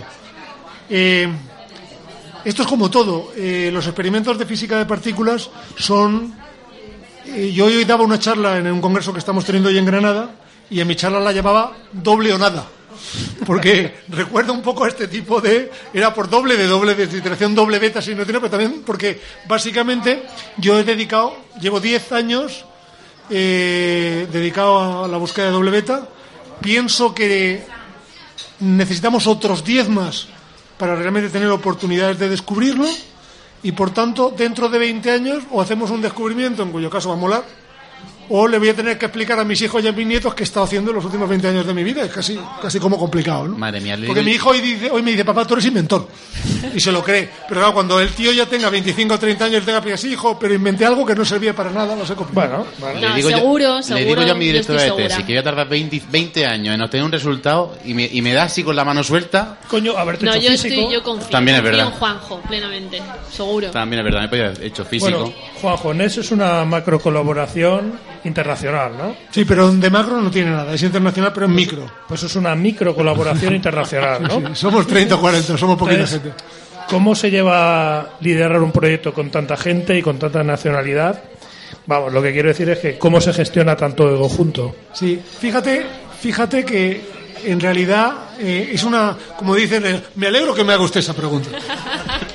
Me alegro que me haga usted esa pregunta porque si, me- si yo fuera el spokesperson del experimento Atlas, esta pregunta sería correcta porque en el experimento Atlas hay 50 universidades y 3.000 tíos. Entonces, eso no es un experimento, eso es un, no es ni una pyme. Eso es una empresa en toda regla. Y se maneja, ese tipo de experimentos se manejan con estructuras de management de, que son más complejas que la empresa que llevas tú. Es decir, necesitas un. necesitas- que llevas, que llevas, que llevas el señor este, eh, que lleva. Son, son muy, muy complejas. Eh, pero NEC no es esto. Nosotros, cuando yo decidí hacer física subterránea, recordar que en, en inglés subterráneo es underground. Y uno quiere ser físico underground para todo. Hombre, Quiere físico, físico, físico underground porque está bajo una montaña y quiere ser físico underground porque mola. ¿Qué quiere decir underground? Quiere decir que en nuestro experimento no somos 3.000, somos 50. ¿Y cómo se lleva 50 tíos? Pues es como una familia. Nos sentamos, la mitad de los físicos eh, hay de varias nacionalidades, en particular grupos muy fuertes en Estados Unidos y en España, pero nos llevamos todos muy bien, somos todos muy amigos, trabajamos todos mucho. Buena parte de los físicos son mis estudiantes de doctorado, postdocs, gente, es como una familia grande, como una pyme, eh, y tiene también un poco de convento, ¿no? Tiene un poco de convento de frailes ahí. Eh, ¿Cómo se lleva? Pues por la técnica esta de trabajar 24 horas al día y poco más. Eh, somos underground y en ese sentido, aunque tenemos que organizarnos, aunque tenemos, en fin, problemas logísticos como todo el mundo, no tiene nada que ver con los grandes experimentos que se hacen en el CER, donde esos problemas logísticos son tremendos. Particle doing the things a particle can. What's he like? It's not important. Son impresentables, políticamente incorrectos y casi no tienen ni idea de lo que hablan. Pero son el noveno planeta. Bueno, Juanjo, pues hasta aquí la física. Si quieres aportar algo más, hacer algún comentario, alguna aclaración, ahora es el momento. Sí, bueno, eh, quería hablar que tenemos una clínica de rehabilitación. Bueno, eso, en- eso- eso es luego, para, la- para los anuncios. Bueno, no- nos, Juanjo, nos ha contado un pajarito, bueno, más que pajarito, pajarraco, que es un tal Ángel Fernández, ¿eh? que hace unos años te, te lió para participar en Jotdown, ¿no? Entonces, cu- cuéntanos qué es Jotdown, cómo te convenció para esa aventura y si te tuvo que ofrecer sexo animal para que aceptaras. Eh, Es muy sencillo. Eh, ¿Tengo que decir la verdad ahora? Sí, sí, Por favor. preferiblemente. A a ver, eh, Jotdown es eh, un plan eh, que tiene Ángel para dominar el mundo. Esto es así, es así, es sencillo. Es, es su plan para dominar el mundo, es un buen plan. Consiste básicamente en hacerse amigo de todo el mundo. Eh, lo cual lo tiene fácil porque es uno de los tíos más inteligentes del universo. Y además es terriblemente simpático. Y además utiliza trucos muy sencillos. Se va y te dice, te quiero hacer una entrevista tú como, es- como todos tenemos un ego que no podemos con él, dices, sí, sí, sí, hazme una entrevista porque seguro que mi nutrición le interesa a todo el planeta. Te hace una entrevista, tú le cuentas tu vida y tal, el tío te la publica y luego te dice, oye macho, tú ayudarme. Y entonces tú a partir de ahí haces todo lo que él te dice. Entonces te vas a otro y le haces una entrevista. El tío se pone contento, que bien me han hecho una entrevista. Oye, sí, pero tú a partir de ahí ayudarme. Y así lo vas propagando. Al final, todo el mundo se hace amigo de Ángel Fernández, todo el mundo ha sido entrevistado por todo el mundo y cuando ya está todo así bien controlado, hacemos una, ya tenemos el plan hecho porque entre tanto yo me he unido a, he visto la luz, he decidido que eso también me interesa. Cuando ya está todo preparado, hacemos unas elecciones y lo proponemos a él para presidente del mundo y a mí para vicepresidente. Este es el plan de Yotown en resumidas cuentas. Ha quedado Sí, claro. pero me recuerda peligrosamente a cuando yo entré de monaguillo. Bueno, déjalo, venga, ¿Eh? venga.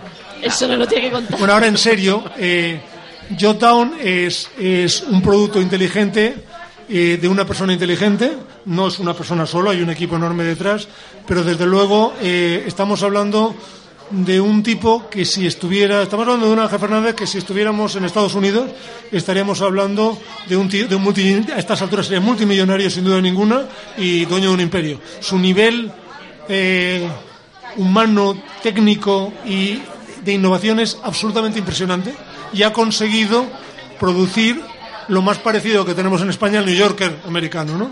Es algo, es un proyecto intelectual eh, del que yo estoy muy orgulloso, del que me siento muy orgulloso en participar. Y en, realidad Ángel me entrevistó eh, no porque le interesaba mucho los neutrinos, sino porque se había leído la primera novela que escribí y le había gustado. Y Ángel se caracteriza porque hace lo que le da la gana. A partir de ahí, eh, yo empecé a colaborar con él por dos razones. La primera, porque me divertía mucho. La segunda, por aprender. Y la tercera, porque vi la ocasión también de usar Jotown como un vehículo para acercar la ciencia un poco más al lector culto, que es el lector que lee Jotown. Y es lo que hay. Claro, porque tú ya escribías de antes. ya Nos has contado que en un principio querías hacer poesía. Sí. ¿De, dónde- de dónde viene ese, eh, esa pasión por la poesía? ¿Has, has seguido cultivándolo por A escribir? ver, la, la- la pasión de la poesía viene de que yo era muy feo de pequeño. Entonces, eh, mis hermanos, yo tengo unos hermanos bastante guapos y que tienen mucho éxito con las chicas. ¿no? Yo era el mayor y además era feo, tenía muy poco éxito con las chicas. Entonces descubrí que con la, poesía iba mejor. Entonces, como todos los feos anteriores a mí y muchos feos que vendrán en los años venideros, la, la poesía funcionaba porque las chicas eran bastante sensibles al tema de la poesía. Empecé por eso y sigo en ello. Básicamente, el día que dejé de escribir poesía, mi mujer me echa de casa. Entonces, pues escribo poesía Bueno. para sobrevivir. Espero que os estéis dando cuenta que me he documentado. Sí, sí, ¿Eh? sí, sí, sí. O sea, clarísimamente. espero que lo estéis viendo.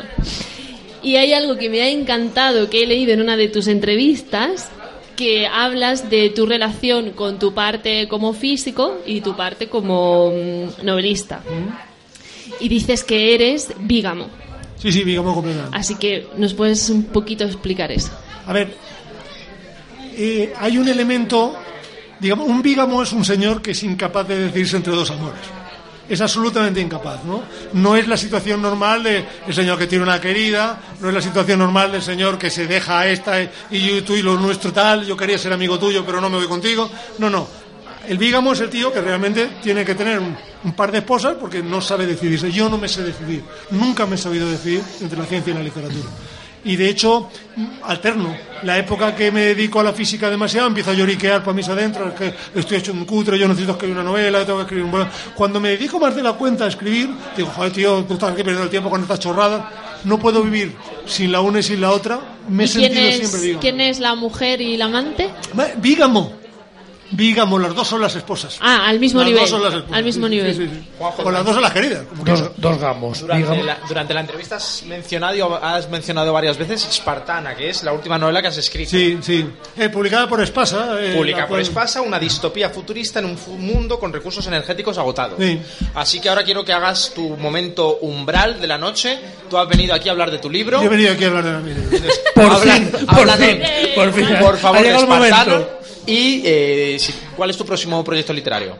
Mira, Espartana es divertido porque fue un proyecto, fue una, fue un proyecto eh, que surgió eh, a partir de otro. O sea, como ya os he contado, yo empecé a escribir una novela con el plan de hablar de una civilización, del- de, digamos, la primera detección de un mensaje extraterrestre vía un haz de neutrinos en el Polo Sur. Me puse a escribir aquella novela y me di cuenta que aquí hay un tostón de cuidado. Porque los de los neutrinos molaba mucho, pero los físicos que estaban allí metidos en el Polo Sur eran unos aburridos de cuidado. Estaban todo el día metidos en el Polo Sur, hablando de neutrinos, eso no le importaba un pimiento a nadie, la verdad. Entonces decidí inventarme un personaje para que el lector se identificara con ese personaje. Y pensé en una chica de origen humilde, mm, que fuera una gran atleta, que apareciera por medio casualidad allí en el Polo Sur y a partir de sus ojos viéramos toda la trama. Entonces invertí a Vega Stark. Con tanta fortuna que Vega Stark se comió la trama completa, se comió los neutrinos, se comió los físicos, se comió el Polo Sur. Quedó el Polo Sur. Porque en el proceso de inventarme Vega Stark decidí intentar imaginarme el mundo en el que vivía.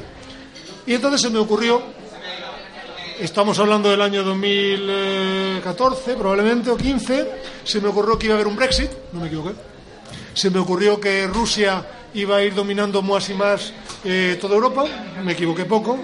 Se me ocurrió que iba a haber una crisis energética y que el aumento de los nacionalismos y demás iba a destrozar Europa. Y me acabé por inventar un mundo, un mundo utópico, en el que eh, el mundo esencialmente los americanos e ingleses han- se han desacoplado. Europa está dominada por Rusia y dividida en regiones eh, y los pobres cada vez son más pobres, los ricos cada vez más ricos y más amurallados. En ese contexto, eh, mi protagonista quería que fuera una gran atleta y es atleta de un nuevo deporte, la espartana, que tiene tanto de vistoso como de cruel.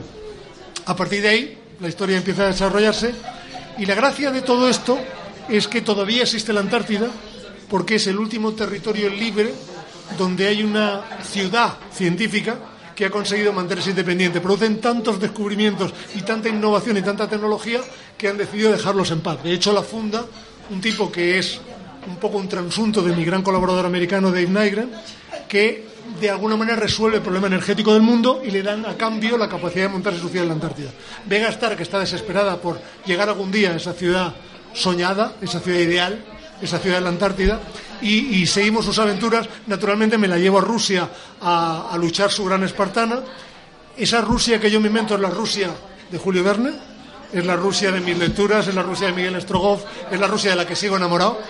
Eh, la enamoro de su ruso, que mide dos metros con diez, pero no hay ningún problema porque Vega Star mide dos metros cinco. Así que. eh, y toda la novela se convirtió en una experiencia exhilarante. Empezó queriendo ser una cosa, fue otra. La novela me llevó por donde quiso, me lo pasé grande. Fue una experiencia magnífica, tanto por la creación de este mundo que me sigue pareciendo bastante factible, como por la producción de unos, de unos personajes llenos de esperanza, porque son jóvenes, porque están enamorados, porque buscan un mundo mejor y porque me salió así. Uno puede evitar ser un poco optimista. Eh, ha sido una experiencia extraordinariamente interesante. Habrá que leerlo. Y mm, ya sabéis cuál va a ser tu próximo proyecto. No. Eh, es, es mi faceta vígama. O sea, cuando acabo una novela, acabo agotado. Entonces haces un gran, un gran Acabo experimento para agotado detectar ya, y hay, ya hay borrón y cuenta no digo, vale, vamos a descubrir un rato de cosas y Venga. tal. Y cuando me canse de esto de descubrir, pues me pongo a escribir otra cosa. Ah, Tengo varias ideas en la cabeza. Generalmente lo que yo hago para, para quitarme el ansia es escribir poesía, que es algo bastante privado, que comparto con amigos y familia y mi Facebook de vez en cuando. Eh, pero también la parte de escribir en Jotdown, que me, me sirve, digamos, como forma de... Pero los proyectos literarios surgen cuando surgen. Hay algo, hay un par de ideas en la cabeza. Eh, si queréis, os digo la más factible. La más factible se llama, probablemente la novela se llamaría Las guerras neandertales. Y el teaser de la novela es muy sencilla. Hace 30.000 años los exterminamos. Esta vez quizás no tengamos tanta suerte. La idea para los biólogos es muy sencilla.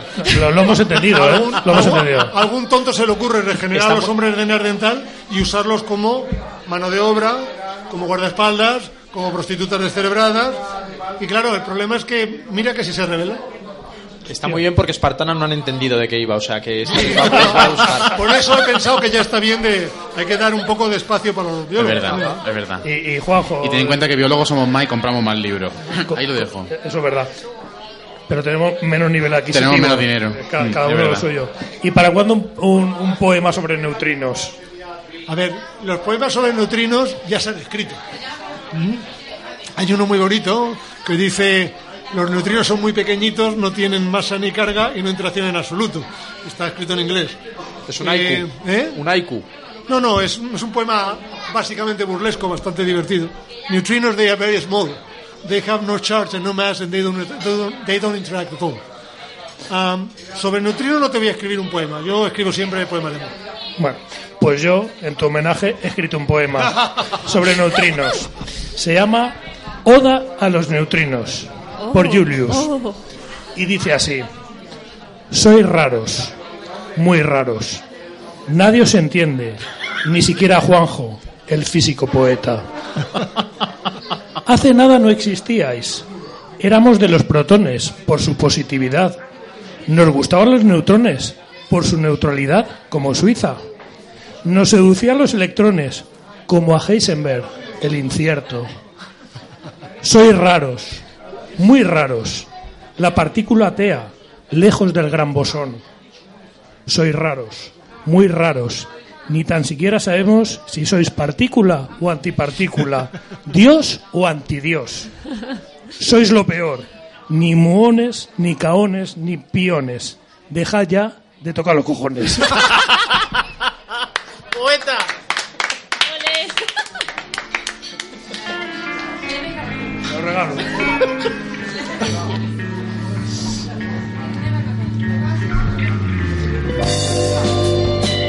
Síguenos en Twitter, arroba el 9 Planeta.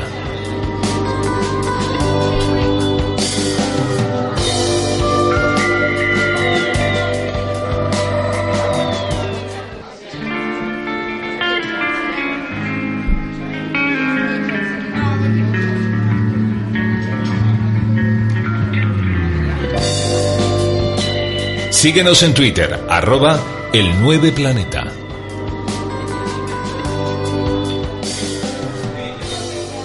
Bueno, este sábado pasado, coincidiendo con el Día del Planeta, y acaban de celebrarse una, una serie de marchas en favor de la ciencia. En Granada éramos más o menos unos 26 o 27 o 25, manifestándonos. por Bueno, ahí. ¿Qué valoración hace de este tipo de, de iniciativas y del seguimiento que tiene? Son como ir al. Es como cuando un señor va al psicólogo y se sienta en el psicólogo y dice: Mire, eh, señor psicólogo, que nadie me hace caso. Y el psicólogo dice el siguiente: A ver, la ciencia en este país importa. ¿Lo digo políticamente Sí. correcto o en serio? Lo que tú quieras. importa un huevo a la gente. La puta la ciencia mierda. en este país no le importa a nadie. Eh, si queréis una prueba literal, pensar cuántas noticias y cuánto debate hay sobre el IVA cultural y cuánto se habla del hecho de que el presupuesto total de ciencia en los últimos cinco años se ha reducido por un 50%. Un 50%. madre La única razón por la que estamos haciendo un experimento ahora mismo en, en Canfranc es, por un lado, por la financiación europea y por el otro lado, porque no a nivel político, sino en la Secretaría de Estado de Ciencia, hay gente que se parte la, la camisa por con los cuatro duros que hay intentar que se abra todos los días el negocio. Es decir, los científicos desde la Secretaría de Estado para abajo, fenómeno. De la Secretaría de Estado para arriba, regulín. Pero no tengo que echarle la culpa al político de decir, no, mire, es que al ministro de Hacienda eh, le importa tres pimientos. ¿Cómo no le va a importar? El tío se hace la cuenta y le dice, en mi pueblo, en mi país, le importa y en la Hacienda. No. ¿Por qué se habla del IVA cultural? ¿Por qué se ha bajado el IVA cultural? ¿Por qué todo el rollo del IVA? Porque a la gente eso le preocupa. Sí. ¿A la gente le preocupa la ciencia? No. Pero quizás es gente- que la gente no sabe lo importante que es. No, claro que no sabe. La gente piensa que los objetos que llevan en sus bolsillos, que los objetos con los que los examinan en las clínicas médicas, que los objetos con los que se desplazan, que todo lo que les rodea son Exacto. productos mágicos. Como son productos mágicos no hace falta investigar ni gastarse dinero para ellos porque los iPhones es bien conocido que crecen en un sitio mágico llamada, llamado Apple. Eh, los eh, pets se fabrican en otro sitio mágico llamado Siemens. Y por tanto tú solo tienes que ir al sitio mágico y pedir tu objeto mágico, no tienes por qué preocuparte de la ciencia, que se preocupen otros. Yo quería hacer una reflexión. Ha- Has hablado de la cultura, que es verdad que es un ámbito que también está regular. Tú has dicho antes que eras vígamo con la ciencia y con la cultura, es decir, te has tirado de cabeza a probablemente eh, los ámbitos más complicados mm, desde todos los puntos, desde el punto de vista económico por lo menos, que de los que se puede vivir en este país. No, no, no. Seamos serios. O sea, yo soy un privilegiado que ha podido hacer en esta vida lo que le da la gana, que tiene el privilegio absoluto de poder dedicarse a la ciencia, que trabajo con estudiantes de doctorado que son los tíos más maravillosos del mundo, que tengo un equipo que te pasas y que recibo un, un salario decente con el que vivo más que bien. ¿Vale? Eh, casi cualquier otro español del que yo sé tiene que pencar como un animal para ganarse su bajo salario. Yo soy un privilegiado y me alegro de serlo, en el sentido de que hago todo lo que puedo por merecerme eso. Hago todo lo que puedo porque mi ciencia sea útil para la sociedad en la que vivo. Lo que me fastidia es que no nos demos cuenta como sociedad que no invertir en ciencia es dispararnos en la cabeza. Que la razón que los iPhones no crecen en los árboles, que Apple está en Estados Unidos, que Siemens está en Alemania. Entonces, esa tarea, para que el- los ciudadanos se den cuenta de la importancia de la ciencia, le corresponde a los científicos. O, No estoy seguro. o no sé, o educación, o. ¿Desde dónde? A ver, está claro, Partimos. está, está claro que la, la buena comunicación de la ciencia y una buena divulgación de la ciencia es absolutamente necesaria, pero tiene que hacerla un científico que tiene que dedicar tantísima hora a investigar. A veces no saben, a veces no tienen tiempo y, y- y nunca en ningún caso se lo pagan. No, pero yo, creo que el problema va más allá de eso. Yo no estoy nada seguro de que... O sea, yo, los, los científicos nos contamos, los científicos y toda la gente del mundo afín a la ciencia, nos gusta contarnos a nosotros mismos que un día de estos daremos con la fórmula mágica para divulgar y a partir de ahí la sociedad... Yo creo que no es así. Yo creo simplemente que para predicar necesitas que alguien quiera escuchar tu prédica. Yo no creo que lo hagamos O más. De sea, hecho, que el interés no está ahí y por eso. yo creo se que de hecho cada vez se hace mejor. La divulgación de la ciencia llega a ser espectacular y no tenéis más que conectaros a YouTube. Pero lo mismo que veis YouTubes que son maravillosos donde se explica, pues, ¿sabes? Cómo calcular, hacer un ordenador con, con, con dominós. O lo- cualquier cosa que te interese sobre física cuántica está súper bien explicado. Pero los YouTubes más visitados son los de los YouTubers estos cutres. El Rubius, el Auronplay, Rubius, el Wismichu y la madre que lo parió. Sí, o sea que, bueno, para mí entonces todo parte de la educación. Exacto. O sea, tenemos Entonces, que irnos a la educación a cambiar Exacto. a nuestros futuros. Es decir, el, el tío que le va a interesar la ciencia es el chaval que, que cuando está, cuando tiene 10 años, le has contado las cosas cuando su mente está receptiva, cuando él está, entonces, cuando tú has cambiado, cuando es un círculo vicioso. Sí. Mientras no educas a tus hijos, mientras no educas a las generaciones jóvenes para que les interese la ciencia, para que les interese la técnica, para que les interese la creación, mientras les dices que lo, mientras les estás educando una serie de valores que son lejanos a eso, luego ya les puedes divulgar lo que tú quieras. O sea, al señor típico que le gusta, que no le interesa la ciencia, le puedo contar yo lo que quiera. En cambio, si se lo cuento a su hijo pequeño es otra cosa. Exacto. Bueno, de todas maneras, yo creo que el mejor, la mejor forma de divulgar ciencia en este país, con diferencia, o sea, medalla de oro, es el noveno planeta. Hombre, Y por luego está, o sea, to- todo lo demás ya está por debajo. plata, bronce, pero lo mejor Siempre. es. Entonces, vamos a ver. Entonces, lo que tenemos que cambiar en este país para despegar como ciencia es la educación. Es decir, tenemos, tenemos, que, que- tenemos que esperar 20 años No, más. no, no te equivoques. El- en España hace mucho tiempo que hemos, que hemos despegado científicamente. España ahora mismo, en muchos, muchísimos aspectos, científicamente no tenemos nada que envidiarle a nadie. Otra cosa es en innovación. La gran diferencia que hay en España, entre España y Estados Unidos, no es el sector de la investigación, es el sector de la innovación. No es el sector público, es el sector privado. En España, NEX es uno de los mejores experimentos, está ahí compitiendo con los mejores experimentos del mundo por hacer un descubrimiento. Nuestros grupos en el CER, eh, no estamos en biología, en química, en medicina, no estamos especialmente mal en ciencia. Ahora bien, si seguimos otros 10 años reduciendo el presupuesto para ciencia, naturalmente vamos a retroceder. Hay dos cosas que hay que hacer, ser consistentes, es decir, invertir consistentemente en ciencia e invertir consistentemente en educación, pero van juntas. Exacto. Si tú inviertes ahora consistentemente en ambas cosas, dentro de 20 años tendremos un país mejor del que lo que tenemos. Pero estas cosas siempre son así, a corto plazo no se consigue nada. Y una pregunta. Eh, los años, bueno, eh, en esta mesa hay varios investigadores, gente joven, etcétera. Gente joven dice. Hemos sufrido mucho, bueno, igual que todo el mundo, ¿eh? no quiero poner un énfasis especial, eh, los recortes que ha habido en ciencia, ¿no? Por ejemplo, en el instituto en el que yo trabajo se nota que hay menos, ahora hay muchos menos postdoc, muchísimos menos predoc. Eh, se ha creado de alguna manera una brecha. ¿Esa brecha es recuperable? Aún sí. Aún sí. Es decir, Estamos a el tiempo. El punto es que eh, el impulso de la ciencia en España era tan grande. Cuando, cuando llega, estábamos con una carrerilla tan grande que venía de los años 90 y repito, la acción mitigadora de la gente que está a los mandos ha sido tan eficiente en muchos aspectos, o sea, se, han batido bastante el cobre para intentar frenar las cosas, que dentro de lo que cabe, eh, con todo lo mal que estamos, digamos, no te voy a decir que la sangre no ha llegado al río, que sí ha llegado, pero creo que todavía estamos a tiempo, si se invierte la tendencia, de recuperarnos en un tiempo razonable, vamos a decir, de 5 a 10 años, estar otra vez donde deberíamos estar. Ahora bien, seguimos otros 5 años por ahí y las Y cosas ya. empiezan a poner difíciles. Y mm, pues eso, si puedes concretar, gracias a tu experiencia a nivel internacional y nacional, ¿qué nos falla? ¿Cuál es la diferencia en, en el, no creo a nivel que científico? no creo que a nivel ciencia no creo que nos falte nada nos falta inversión sostenida en ciencia nos falta un- unas estructuras jerárquicas unas estructuras que favorezcan la investigación nos falta reducir la burocracia que empieza a ser un mal en todo el mundo por tanto no solo es una cuestión Sí. y tenemos un poco de problema con la universidad la universidad española eh, es un mostrenco eh, no prima los sistemas universitarios.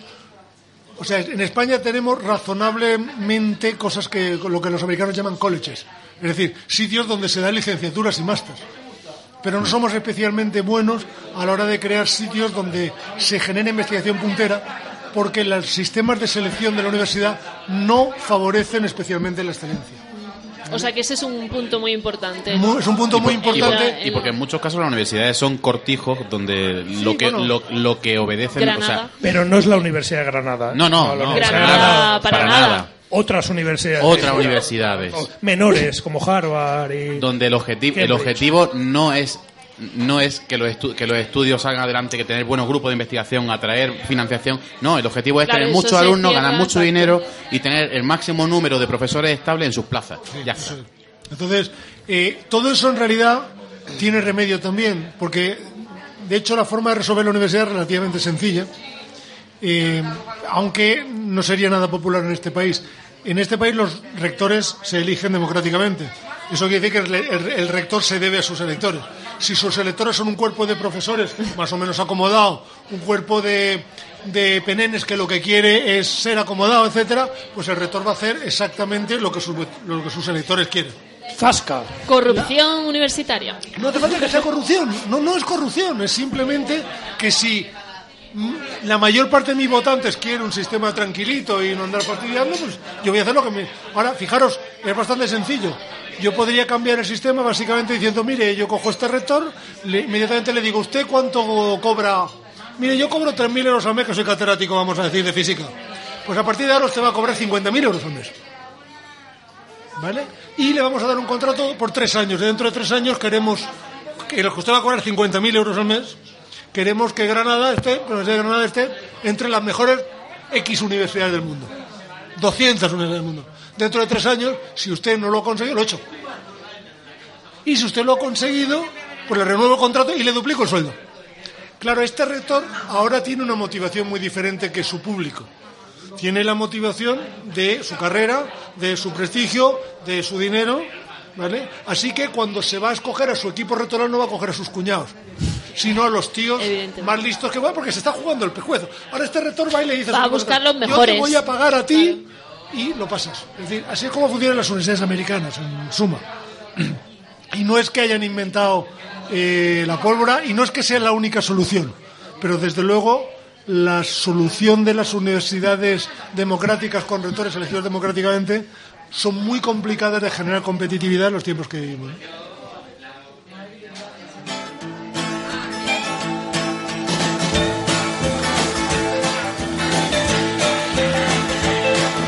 Johnny's in the basement mixing up the medicine. I'm on the pavement thinking about the government. The man in a trench coat, badge out laid off, says he's got a bad cough. Bueno, pues esto es lo que ha dado de hoy el programa. Agradecerte muchísimo, de verdad, que hayas venido. Eh, me ha sorprendido muy gratamente porque de verdad has conseguido que, que me interesen los neutrinos de verdad. Tú pensabas que estaba sobrevalorado, ¿no? Yo pensaba que estaba... Se va a comer tus palabras ahora con lo de sobrevalorado. Sin haber entendido un 90%. ¿no? Sin haber entendido 90%. Nos ha encantado, nos ha Claro. encantado. Y a pesar de eso, me ha gustado mucho. Así que muchísimas gracias por haber venido, de verdad. Un placer. Un placer para mí también. Un momento, un momento, un momento. ¿Qué? Eh, eh. Yo quiero recuperar una sección. Venga, vale. ¿qué? Venga, la sección empezamos. que inauguré el programa anterior hace una semana sobre la pregunta errante. Mm, Vale, vale, vale, vale. Sí, sí, sí, sí. Vale, parece vale. bien. Metemos la presentas primero y luego metemos el. Venga. Bueno, pues recuperamos, recuperamos la sección que empezamos en el último programa, que se llama La Pregunta Errante. Y se trata de una pregunta lanzada al vacío, emulando el viaje sideral de las naves Voyager más allá de, de la heliosfera. La semana pasada estuvo aquí Leticia Puerta, hablando de un tema infinitamente más aburrido que el de hoy, vamos, que era sobre sexo animal, ¿no? Como todo el mundo sabe, los noticias son muchísimo más interesantes. Muchísimo más Hombre, desde hoy, vaya. Y le pedimos que lanzara una pregunta al siguiente invitado. Es la siguiente. La pregunta es esta. Quiero que estéis atento a la pregunta, pero también a lo que viene antes. Sí, es un poco Vale, raro. Julius. Escuchemos. Tal vez nuestro astrofísico de cabecera nos podría hablar un poco de Juanjo Gómez Cadenas No, y, no de puedo. Su, y de su trabajo. No puedo hablar de él. Se tiene prohibido. No, pero como especialista en el área del 0 al 10, ¿qué nota le das al trabajo de Juanjo? Más, de un 10. Está, es uno de los top ahora en física de. Pero vamos, que no piensas que esté sobrevalorado ni nada, ¿no? No, no está sobrevalorado. Bueno, a lo que íbamos, la pregunta errante era para Leticia, pero gracias por la aportación. dinos, dinos, dinos, Leticia, ¿qué quieres que le preguntemos a Juanjo? Y no necesariamente tiene que ser un tema profesional, claro. Sí, porque otra cosa va a hablar de neutrinos. O sea, que- De neutrino, es que no, No, pero que le puedes preguntar Pregunta otra cosa. Lo que tú quieras. Postura sexual favorita, proximidad a los bonobos. No sé. Ay, me habéis pillado totalmente. ¿eh? la edad, ¿Cuál es su. ¿Preguntas si, era al si- inicio o si tiene algún fetichismo? cuando venga bien. Sí, me ha gustado lo de fetichismo. Si tiene Vale. algún fetichismo relacionado con algo de artificio. Por favor, Marlon, apunta. Esta se la preguntas tú. O sea, sí, sí, yo se la pregunto. O sea, lo, lo que te preguntaba Leticia es si tienes algún fetichismo relacionado con la física de partículas. Sí, este, la verdad es que sí. eh, es una cosa que me cuesta reconocer, pero eh, pienso que después de esta experiencia que ha sido, ha sido buena y ha sido, yo me siento mejor después de haber hablado con vosotros. Y sí, siempre he tenido ganas de, de reconocer ese fetichismo. Yo Es todas las mañanas me levanto y hago 100 flexiones y eh, mientras las hago diciendo neutrino, neutrino, neutrino, neutrino. Y después de las 100 flexiones me siento mejor, me siento un hombre neutrino. Estás neutrinizado. Me he llenado de neutriergía. Te neutrificas y te tonificas al mismo tiempo. Se mineraliza. ¿Ves cómo son como los midiclorianos? Y se supervitamina. qué bueno. Bueno, pues Juanjo, siguiendo con esta compleja dinámica, queremos que lances una pregunta a nuestro siguiente, nuestra, nuestro siguiente siguiente invitado invitada. Te lo decimos así porque no sabemos quién va a ser, ¿vale? Aunque se lo vamos a proponer a Margarita Sánchez Romero. Yo creo que no va a aceptar. Hazle, hazle una pregunta cabroncilla porque iba a venir hoy y no ha venido. Entonces, Ah, bueno. dale Bueno. con la pregunta ahí. Pero, va a ve- pero Margarita va a venir al próximo Dice que va a programa. venir, pero también dijo que venía de este. O sea que- Uf, bueno, Uh, te, te introduzco. Margarita es una profesora de prehistoria y arqueología de la Universidad de Granada, que acabas de criticar, aunque no, ya te digo que no creo que acepte venir. Pero bueno, pa- para que sepas quién es, estudia la arqueología de las mujeres y las relaciones de género, centrando su análisis en el estudio de la cotidianidad, las actividades de mantenimiento y el cuerpo, la arqueología de la infancia, con especial interés en los procesos de aprendizaje y socialización, todo ello en las sociedades de la prehistoria reciente del sur de la península. ¿vale? Y además es finalista de FameLab 2017. Yo no sé qué mierda es esto. Yo, yo FameLab, yo voy a contar la parte fea y luego Manu, si quieres, tú cuentas de la parte bonita. FameLab es una mierda de concurso que hacen monólogo científico. Que quién se le ha ocurrido que un, que un científico se ponga a hacer gracietas en televisión y, y a la gente. Pero bueno, se ve que a la gente le ha gustado. Y este año eh, Margarita ha quedado como la, la- una de las finalistas, de los ocho finalistas a nivel de España y podría representar a España en, Europa. Manu, cuéntanos algo más. A ti te parece una mierda, pero yo soy el flamante segundo finalista de la edición de Enhorabuena. 2015. I sí. can't believe, I can't believe. Soy el, el David Bisbal de mi edición. Eres Qué plata. grande, plata. qué grande. Bueno, Soy plata. que- Como a él le cogieron. Sí, me cogieron Claro. y yo quedé segundo haciendo... mm, mm, soy un pionero mundial en una disciplina, la que ya he dado en llamar astrocopla, en la que cuento, temas científicos mediante copla española. Ay, Manu, Manu, Manu, Manu. No sé si tal vez igual Cántanos podría ser algo, un momento tío, de que nos cantaras Tienes algo. que cantarte algo. Por Demuéstralo favor. que eres un astrocoplero. Eh, pues mira, casualmente me he preparado... Me, me encanta que me hagas esa Me pregunta. encanta que hagas esta pregunta en honor a nuestro invitado. He preparado una canción en la que explico las características más importantes de los neutrinos mediante un popurrí de canciones de azúcar moreno. Por favor. Esto hay que nivelazo, esto, esto Bueno, pues no he tenido a bien adaptar el tema neutrino, el tema bandido y lo he llamado neutrino. Y con todo el respeto del maestro, que se ha ido con muy buen sabor de boca con nuestras monas antes, creo que se Lo lo voy a vas a quitar de superar, golpe. lo vas a Sí, sí, superar. cántale, cántale. Dice, corríjame si me equivoco, ¿eh?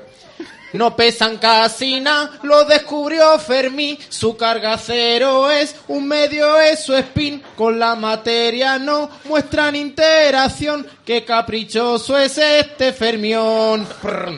Tu masa neutrino causó mil tormentos a físicos de toda una generación. Tampoco masivos que no interaccionan para detectarlo. Usó un Cherenkov. ¡Bravo!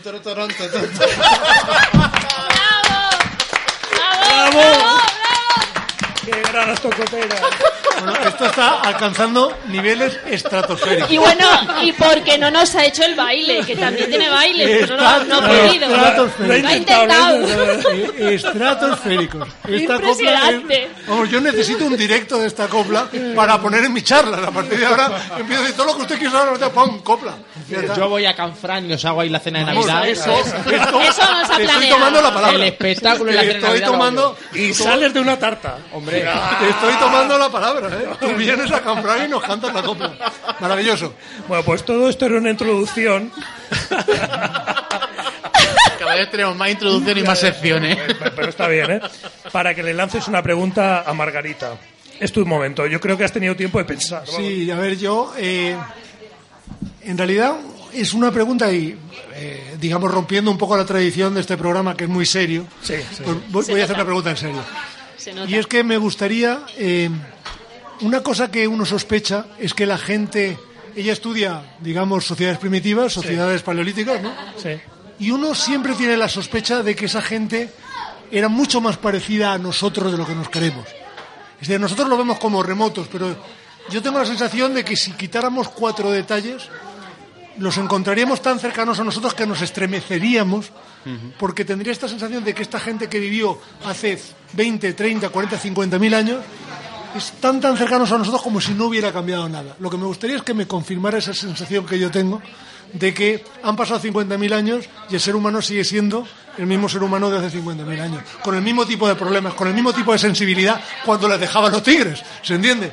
Pero esta base del ser humano, este, esta capacidad de sentir, esta necesidad de ser algo, yo creo que, que no ha cambiado. Me gustaría ver qué opina ella de esto. ¿Has apuntado, Marlo? Está Has todo, ¿no? Apuntado. Me gusta. Vale. Sí. Punta Este, la auténtica cerveza de Malta tostada de Estrella Levante.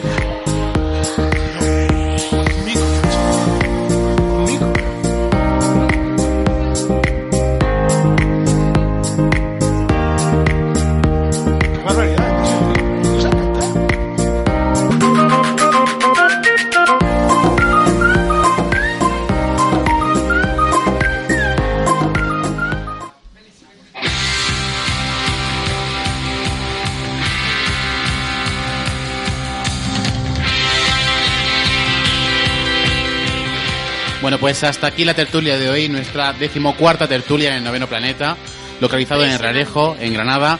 Dar las gracias a Papa Upa, muchísimas gracias por albergar un planeta completo. Muchas gracias a, por supuesto, a nuestro invitado de hoy, a Juan José Gómez Cadenas. Ha sido un placer, ha sido un lujo. Impresionante, Muchas gracias a, los invitados de, de aquí del bar que nos han escuchado pacientemente, algunos, otros no. No Pero tanto. bueno, soy excepcionales, algunos, otros no. y nos despedimos del Papa Upa cerveza en mano. Gracias a Julius, Mono, Monomanu, Sira, muchísimas gracias. A nuestros dos técnicos de sonido, por favor, un saludo, un aplauso para ellos. Fantásticos, fantásticos. Y nos despedimos, ah, por supuesto, nuestra cuadra de actrices, a Chelo Araque, a Paca Molina, Natalia, Y Zamora. los que no están. Y el que ha leído por aquí alguna Como, cosilla. como quién, como quién. ¿Qué? Como quién, como Fi y como Morel. Ya. Ya, está. Volvemos a la Tierra y nos volveremos a ver en mayo, el día 17, con Margarita, si es que decide Sí, venir. sí, Tiene, tiene una pregunta para ella.